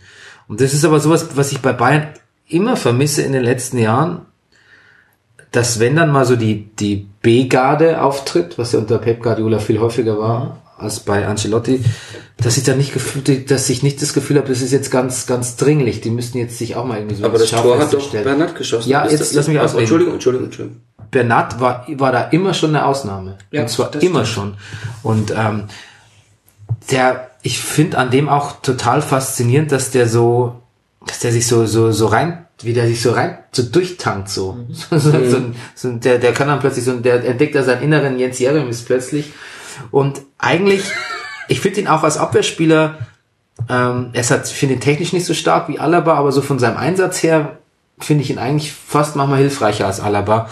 Vor allem seit wir jetzt so seit anderthalb Jahren oder seit einem Jahr so den bisschen, den bisschen, ähm, wie sagt man, den Alaba haben, der ein bisschen mehr auf Außeneindruck bedacht ist als, als den früher, der ein bisschen rustikaler war. Also ich fand Bernard super und der hat es absolut gut gemacht. Ich weiß immer noch nicht so genau, was, was Sanchez eigentlich so, so treibt. Und was mit Costa passiert ist, das verstehe ich auch nicht. Es gab ja, hat er am Anfang super gespielt, viel besser als Coman auch und jeder hat gesagt, da haben wir noch unseren Ribéry-Ersatz, der muss noch ein bisschen zulegen, ein bisschen präziser noch werden und ein bisschen besser abschließen. Ähm, und dann war irgendwie verletzt und dann kam er irgendwie zurück und dann kam dieses dämliche Interview, wo man aber dann letztlich gesagt hat, das hat er gar nicht gesagt, es war nur sein Berater, der das mhm. in Brasilien gegeben hätte, nach dem Motto, äh, weiß ja nicht, ob das überhaupt das Richtige für ist, Bein und so. Aber danach kam auch irgendwie nichts mehr von ihm und das ist ja auch eine furchtbar, furchtbar unglückliche Figur gewesen, die er da abgegeben hat ähm, als er dann für Ribéry kam, der wirklich gut gespielt hat in, gegen Real und er dann hat aber einfach auch nicht nichts nichts mehr gemacht hat irgendwie. Und irgendwie wie ein Fremdkörper in der Mannschaft wirkt. Und ähm, ich glaube aber, dass ich das mit in so einem Spiel mit einer guten Performance und auch mit dem Willen mich da einzubringen, dass ich da einfach viel viel wettmachen kann. Bei den Fans, bei den Verantwortlichen, beim Trainer und so. Und da habe ich halt nichts gesehen. Und ähm, das kann man jetzt auch gerade bei jetzt komme ich wieder zu Sanchez, der ist jetzt auch lange genug wieder nicht verletzt. Und um ich kann mich auch zeigen, wenn ich mangelnde Spielpraxis habe. Ich kann auch zeigen, dass ich es will. Und das sehe ich halt nicht irgendwie. Und ich finde, das, das wäre halt so ein Bayern-Spiel gewesen. da hätte man Spaß haben können. Und vielleicht hätte man sogar unentschieden gespielt und vielleicht hätte man so ein bisschen durch eine Schuss, was Schussliges sogar das Spiel verlieren können und es wäre noch spannend geblieben für Darmstadt. Aber es, es war irgendwie, es war kein, es, es war irgendwie lustlos, fand ich. Es war nicht so besonders und mh, ja, mir kein, mir hat's keinen Spaß gemacht. Ja, ich finde das fasst ganz gut zusammen. Es war so auf eine verbissene Art und Weise lustlos. Also so wie sie die Meisterschaft gefeiert haben, so haben die Bayern auch dieses Spiel gespielt. Schon professionell in dem Sinne, die haben Chancen kreiert, die haben versucht, Lewandowski noch ein Tor aufzulegen. Es gab auch genügend Chancen, dass es noch ähm, deutlicher hätte werden können. Aber eben genau das, was du gesagt hast. Die, die Freude, also während, wenn ich sage, Köln und Werder haben den Fußball umarmt, dann hat Bayern ihn abgeheftet. Ja, komischerweise auch. Kimmich, ne, der eigentlich Ja. dafür bekannt ist, dass er keine so so so abseh, so, so geistig absehenden Auftritte hat irgendwie. Auch der war nicht so besonders. Ja, wobei natürlich die, die Schwierigkeit auch ist, wenn man den Spielern, die da reinrotiert werden, vorwirft, dass sie sich nicht oft genug zeigen, in dem Sinne, sich jetzt aufzudrängen für die Stammelf. Das ist halt in der Art und Weise, wie die Bayern spielen, halt auch gar nicht so einfach, weil wie willst du einen von 100 Pässen, den du spielst, also wirst du den besonders aggressiv äh, treten, um damit zu zeigen, dass du jetzt äh, in die Startelf möchtest? Oder denn die Bayern spielen bis auf die Außenposition keinen Fußball, der viel sich um Dribbl- Dribblings dreht. Ähm, es geht nicht viel um Risikopässe, außer auf bestimmten Positionen. Da Ja gut, für jemand wie Sanchez ist es schon schwieriger, das gebe ich, aber für jemand Genau. wie Costa zum Beispiel. Ja, also- genau. Costa, äh, Coman, die können sich immer zeigen, weil die haben die Möglichkeiten. Das sind immer die, die Positionen, auf denen etwas Besonderes gemacht werden muss bei den Bayern, sonst läuft bei den Bayern nichts zusammen und dementsprechend kannst du dich da auch leichter zeigen. Aber so Ja, aber, aber du hast doch so, du hast doch so Spieler, okay, nehmen wir Kimmich mal aus, weil er ja sonst auch immer eigentlich, auch bei Kurzeinsätzen irgendwie überzeugt. Aber bei Sanchez zum Beispiel frage ich mich, was kannst du denn an, in seiner Position, was kannst du machen? Du kannst irgendwie nach hinten sehr, sehr defensiv stark sein, du kannst irgendwie so eine Mark von, von Bommel-Attitüde an den Tag legen. Sehe ich bei ihm nicht, obwohl er genau eigentlich so ein robuster Kerl wäre und dafür auch geholt worden ist, aber ich, ich sehe es einfach nicht. Da fehlt die Attitüde und da fehlt auch, ehrlich gesagt, bisschen die Schnelligkeit, finde ich. Ich sehe aber auch, natürlich kannst du keine vogelwilden Pässe schlagen auf der Position, weil da machst du dich unbeliebt und dann Genau. ist er nicht mehr aufgestellt. Das mag auch sein. Aber ich sehe auch nicht, ich meine, es ist jetzt unfair, ihn mit Bastian Schweinsteiger oder so zu vergleichen, aber ich sehe auch nicht dieses, dieses Spiel so vor sich haben und so lesen zu können. Der ist auch noch zu jung, der ist erst 19 oder so. Ja. Das sehe ich auch nicht. Und klar, das ist nichts, was man so abrufen kann, einfach, weil es braucht Erfahrung und Spielpraxis viel mehr als das, was jemand wie Costa zeigen könnte. Äh, Und wahrscheinlich tue ich das äh, Sanchez auch ein bisschen unrecht, weil er noch jung ist und eben ihm die Spielpraxis fehlt, aber noch sehe ich es zumindest nicht. Ich sehe ihn nicht als den großen Mittelfeldspieler, der irgendwie eine Alonso-Rolle spielen könnte. Ja, nee, ist er ja auch nicht. Aber ich meine eben nur, dass es ähm, Das System macht es den nicht Es- so, macht jemand wie ihm nicht einfach, sich Genau, zu zeigen. also- das stimmt schon, ja. Und, und gerade auch die, die Außenverteidiger, das ist ja auch so eine klassische Situa- äh, Position, auf der viel rotiert wurde bei den Bayern schon immer. Ähm, da hat es ein Bernard immer schon besser gemacht als, ähm, oder immer schon sehr gut gemacht, wie du schon gesagt hast. Aber die sind zum Beispiel auch so davon abhängig, wer vor ihnen spielt. Also einer der Gründe, warum Alaba immer gesetzt ist, egal in welcher Formkrise Weil er halt steckt, so ist, Ribéry- wenn Ribéry spielt, dann ja. haben die beiden eine besondere Verbindung, die man aber ehrlich gesagt in den letzten Spielen zusammen nicht mehr gesehen hat. Aber anderes Thema jetzt nicht in den Bayern-Mods-Modus verfallen. Aber es ist halt tatsächlich auch schwierig, weil es spielen ja dann trotzdem noch die entscheidenden Bälle kommen trotzdem meistens noch von anderen Spielern. Ähm, Du musst irgendwie, ja, also es ist, es ist schwierig. Und trotzdem finde ich es aber genauso wie du, der Spaß hat gefehlt und das tut, ja, ist vielleicht schwierig. Da spreche ich jetzt, glaube ich, sehr als Fan, sonst versuche ich ja immer zu objektivieren, aber mir tut das ein bisschen weh. Ich möchte sehen, dass meine Mannschaft am 32. Spieltag, wenn sie zu Hause gegen den Tabellen 18 spielt, dass die bei geilem Wetter, volle Hütte, da will ich, dass die Bock auf Fußball haben. Dann will ich, dass die so Bock auf Fußball haben, wie ich Bock drauf habe, mir das anzugucken. Und das hat voll gefehlt, weil die halt aus ihrem Tom Starke hatte Bock. Tom Stark hat, dem hat man es ja auch total gegönnt. Das, das war tatsächlich auch so aus Ich Bayern kapiere übrigens diese Statistik nicht. Der hat die beste weiße Westen. ja mit acht Pflichtspielen wie viel 13 Titel geholt. Wie, wie geht das? Naja, der hat, Er hat sie ja nicht in den Spielen geholt. Achso. naja, der hat, der war halt so lange im Verein, dass der Verein 13 Titel gewonnen hat. Genau. Ah, okay. Ah, und dadurch, ah, gut. Er hat ja auch gesagt, das, das war auch sein Bonbon, hat er gesagt, mit so wenigen Einsätzen war es gar nicht anders zu erwarten. Und er hat die beste weiße Westenquote aller ähm, Bayern-Torhüter. Ich glaube mit ähm, irgendwas mit 70 Prozent. Neuer hat irgendwie 59 Prozent. Tja. Ja, also Legende jetzt schon. Living Legend. Top nur durch Sven Scheuer. Und äh, ehrlich? Nein, Oh, Scherz. ich dachte schon. Ähm, und äh, ja, sehr geliebt. Wollen wir noch was über Darmstadt sagen, bevor wir aus dem aus der Schlusskonferenz rausgehen? Ähm, In diesem süddeutsche Text, über den wir eben schon zitierten, über, über Werder, wurden, wurde, wurden so alte Werder-Legenden so mit ein, zwei Adjektiven abgehandelt. Und da stand bei, äh, bei, bei Tor de Frings, wie Max Nofka zu sagen pflegt, er ist der Besessene, der besessene Ja. Thorsten Frings. Das ist mir aufgefallen. Ist, ist, er- ist er so besessen? Hat er, oder hat er seine Besessenheit? Wo, fällt die jetzt noch auf als Linientrainer? Nee, er hatte schon so manchmal so Jeremies-Tendenzen, finde ich, als Spieler noch. So von der Besessenheit im Defensivzweikampf. Aber er hatte nie diese Besessenheit in der Außendarstellung. Also es gibt ja die berühmte Szene, in der er äh, die deutsche Nationalmannschaft beim Sommermärchen WM 2006 in der Ja. Kabine anfeuert und halt nur so Sachen sagt wie, die hauen wir weg. ja, aber bei, also das muss ich ja sagen, die Kabinenrede vom Sommermärchen in diesem, in diesem Film ist ja, gehört ja mit zu einer der, der größten Desillusionierungsmaßnahmen im gesamten deutschen Fußball. Also, Du also kennst unseren Capitano noch nicht. Ja. Das war legendär. Äh, Nee, als ich das gesehen habe, dachte ich, das hat, also das, ich hatte mir da auch viel rein interpretiert, ne? ich war doch auch gepackt 2006. Und dann habe ich den Film gesehen und dachte mir so, oh Gott, gut, dass mir das nicht, gut, dass es nicht, nach, gut, dass es nicht übertragen wurde, oder dass irgendwo in der Sportschau kam oder sowas, sonst hätte ich, glaube ich, nicht mehr so. das Ganze, Ja, ne? Wahnsinn, ja. Was, also man, klar, Fußball sind ja Hohlköpfe und Fußballtrainer hat auch irgendwie und, und, es ist halt einfach so und das, das, das muss man aber natürlich ausblenden, weil man will ja auch gerade der Mannschaft, die man die Daumen drückt, ist, sei es gerade der FC Bayern oder die Nationalmannschaft oder Schalke oder Freiburg oder weiß der Geier, man will die Mannschaft ja nicht als das sehen, was sie ist, weil sondern man, man will sie ja als seine Mannschaft sehen irgendwie. Man, man will sich ihr nahe fühlen und, und man will auch nicht. Deshalb hasse ich es immer so, wenn irgendwo äh, im Bericht kommt, was Fußballer für Musik hören. Weil dann kommt dann immer 15, Furchtbar. kommt dann immer Helene 15 Mal Fischer, ja, Save, genau. Save and I Do, du rechte Schwein und dann dann dann brauche ich erstmal, dann muss ich, Ich kann euch mal eine Facebook-Post sagen von der legendären 7 zu 1 Spiel gegen Brasilien. Da hatte ich gerade kurz vorher gehört, die Mannschaft hat sich mit, ich rede keinen Scheiß, mit Helene Fischer ja, eingestellt. ja, das ist ja der Klassiker. Naja. Ja, Oder oder gut, aber dann kann man ja Helene Fischer fast wieder gut finden. Eben, und das war mein zweiter Post an dem Abend. Ah, den, der, der Umkehrschluss wäre mir zu gewagt. Ja. Ähm, Hallo, war über, die, über das Spiel weißt du, kann was, ich... was du ja. dir angucken musst, noch ganz kurz ähm, Halbzeitansprachen. Ich gebe dir vollkommen recht, sehr desillusionierend zu sehen, was die da sehen. Andererseits glaube ich, was Ottmar Hittfeld den Bayern gesagt hat ähm, von entscheidenden Spielen war jetzt auch nicht so Natürlich, natürlich. Aber wenn Aber, du mal ich, ich eine- weiß es ja nicht. Das ist ja das Gute. eine andere sehen willst, ähm, es gibt eine Halbzeitansprache von Ralf Rangnick in der Aufstiegssaison von Raba Leipzig.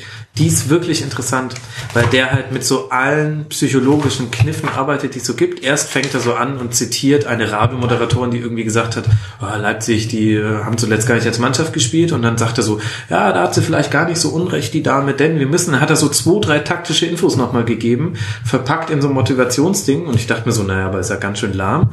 Und dann brüllt er, aufstehen, macht das Licht aus, macht das Licht wieder an, sagt nochmal aufstehen. Alle Spieler stehen auf, alle Betreuer stehen auf, das Licht ausmachen war so quasi nochmal so der optische Effekt, jetzt aufgepasst.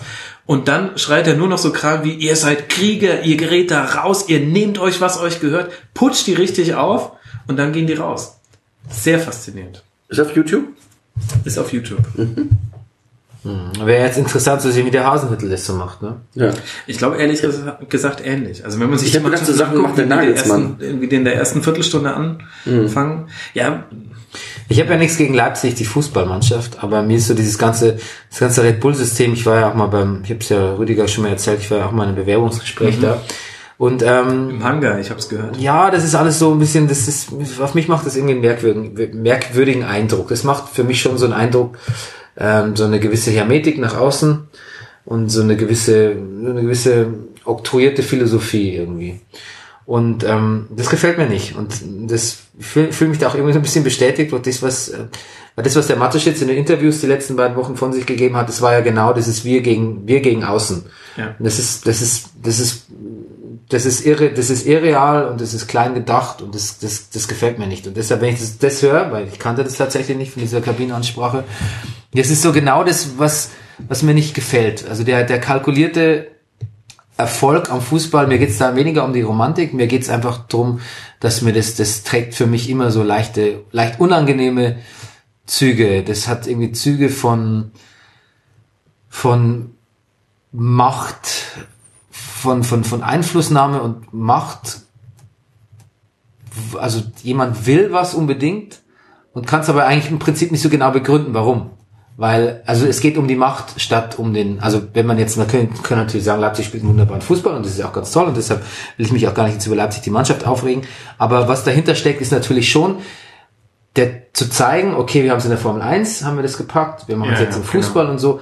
Aber wofür eigentlich? Also was beweist es? Es Ja, das beweist, Marketing-Ding, sagt der Mateschitz. ja, aber das, aber was, aber wo ist das, wo ist das Endgame? Also was, was bringt's letztlich?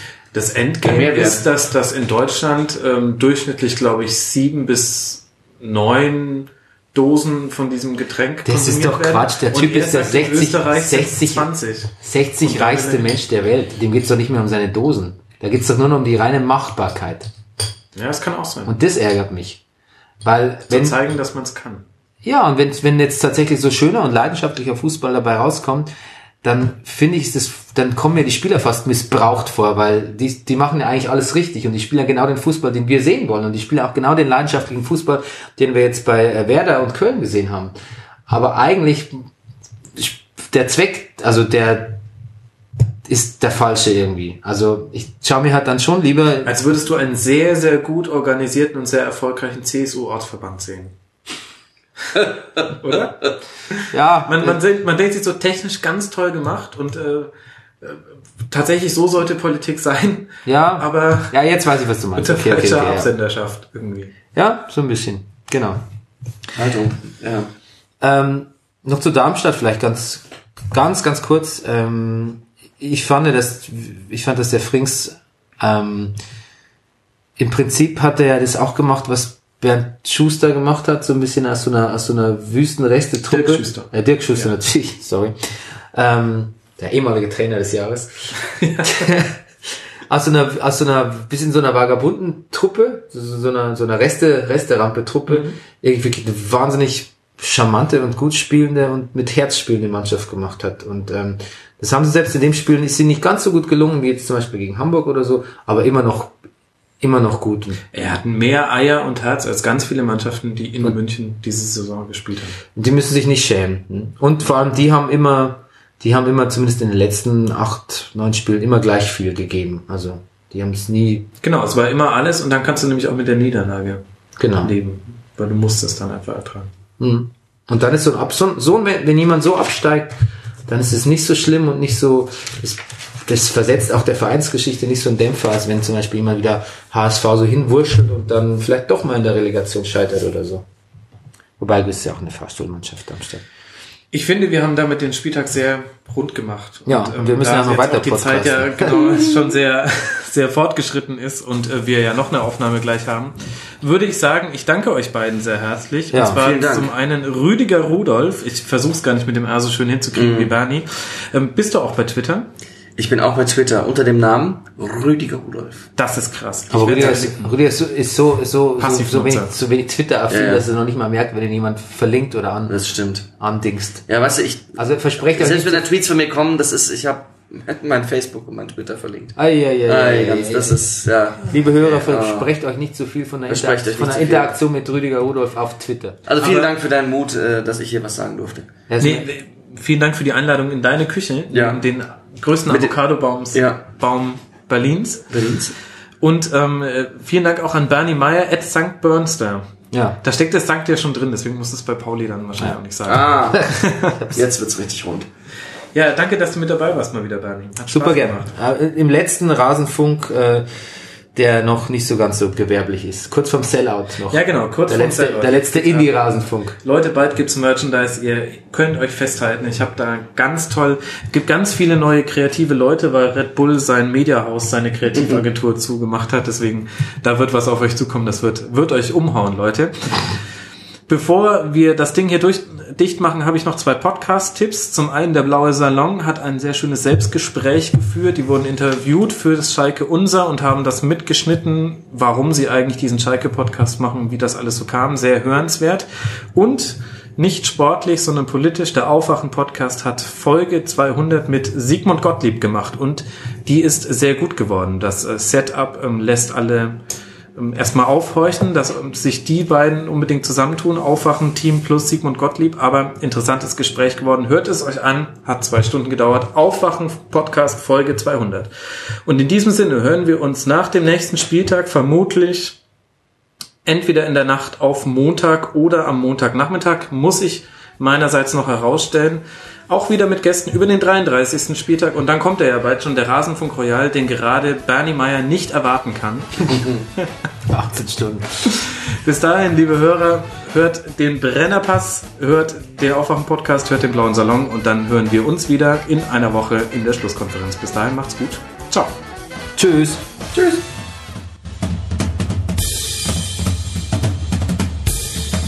Das war die Rasenfunk-Schlusskonferenz.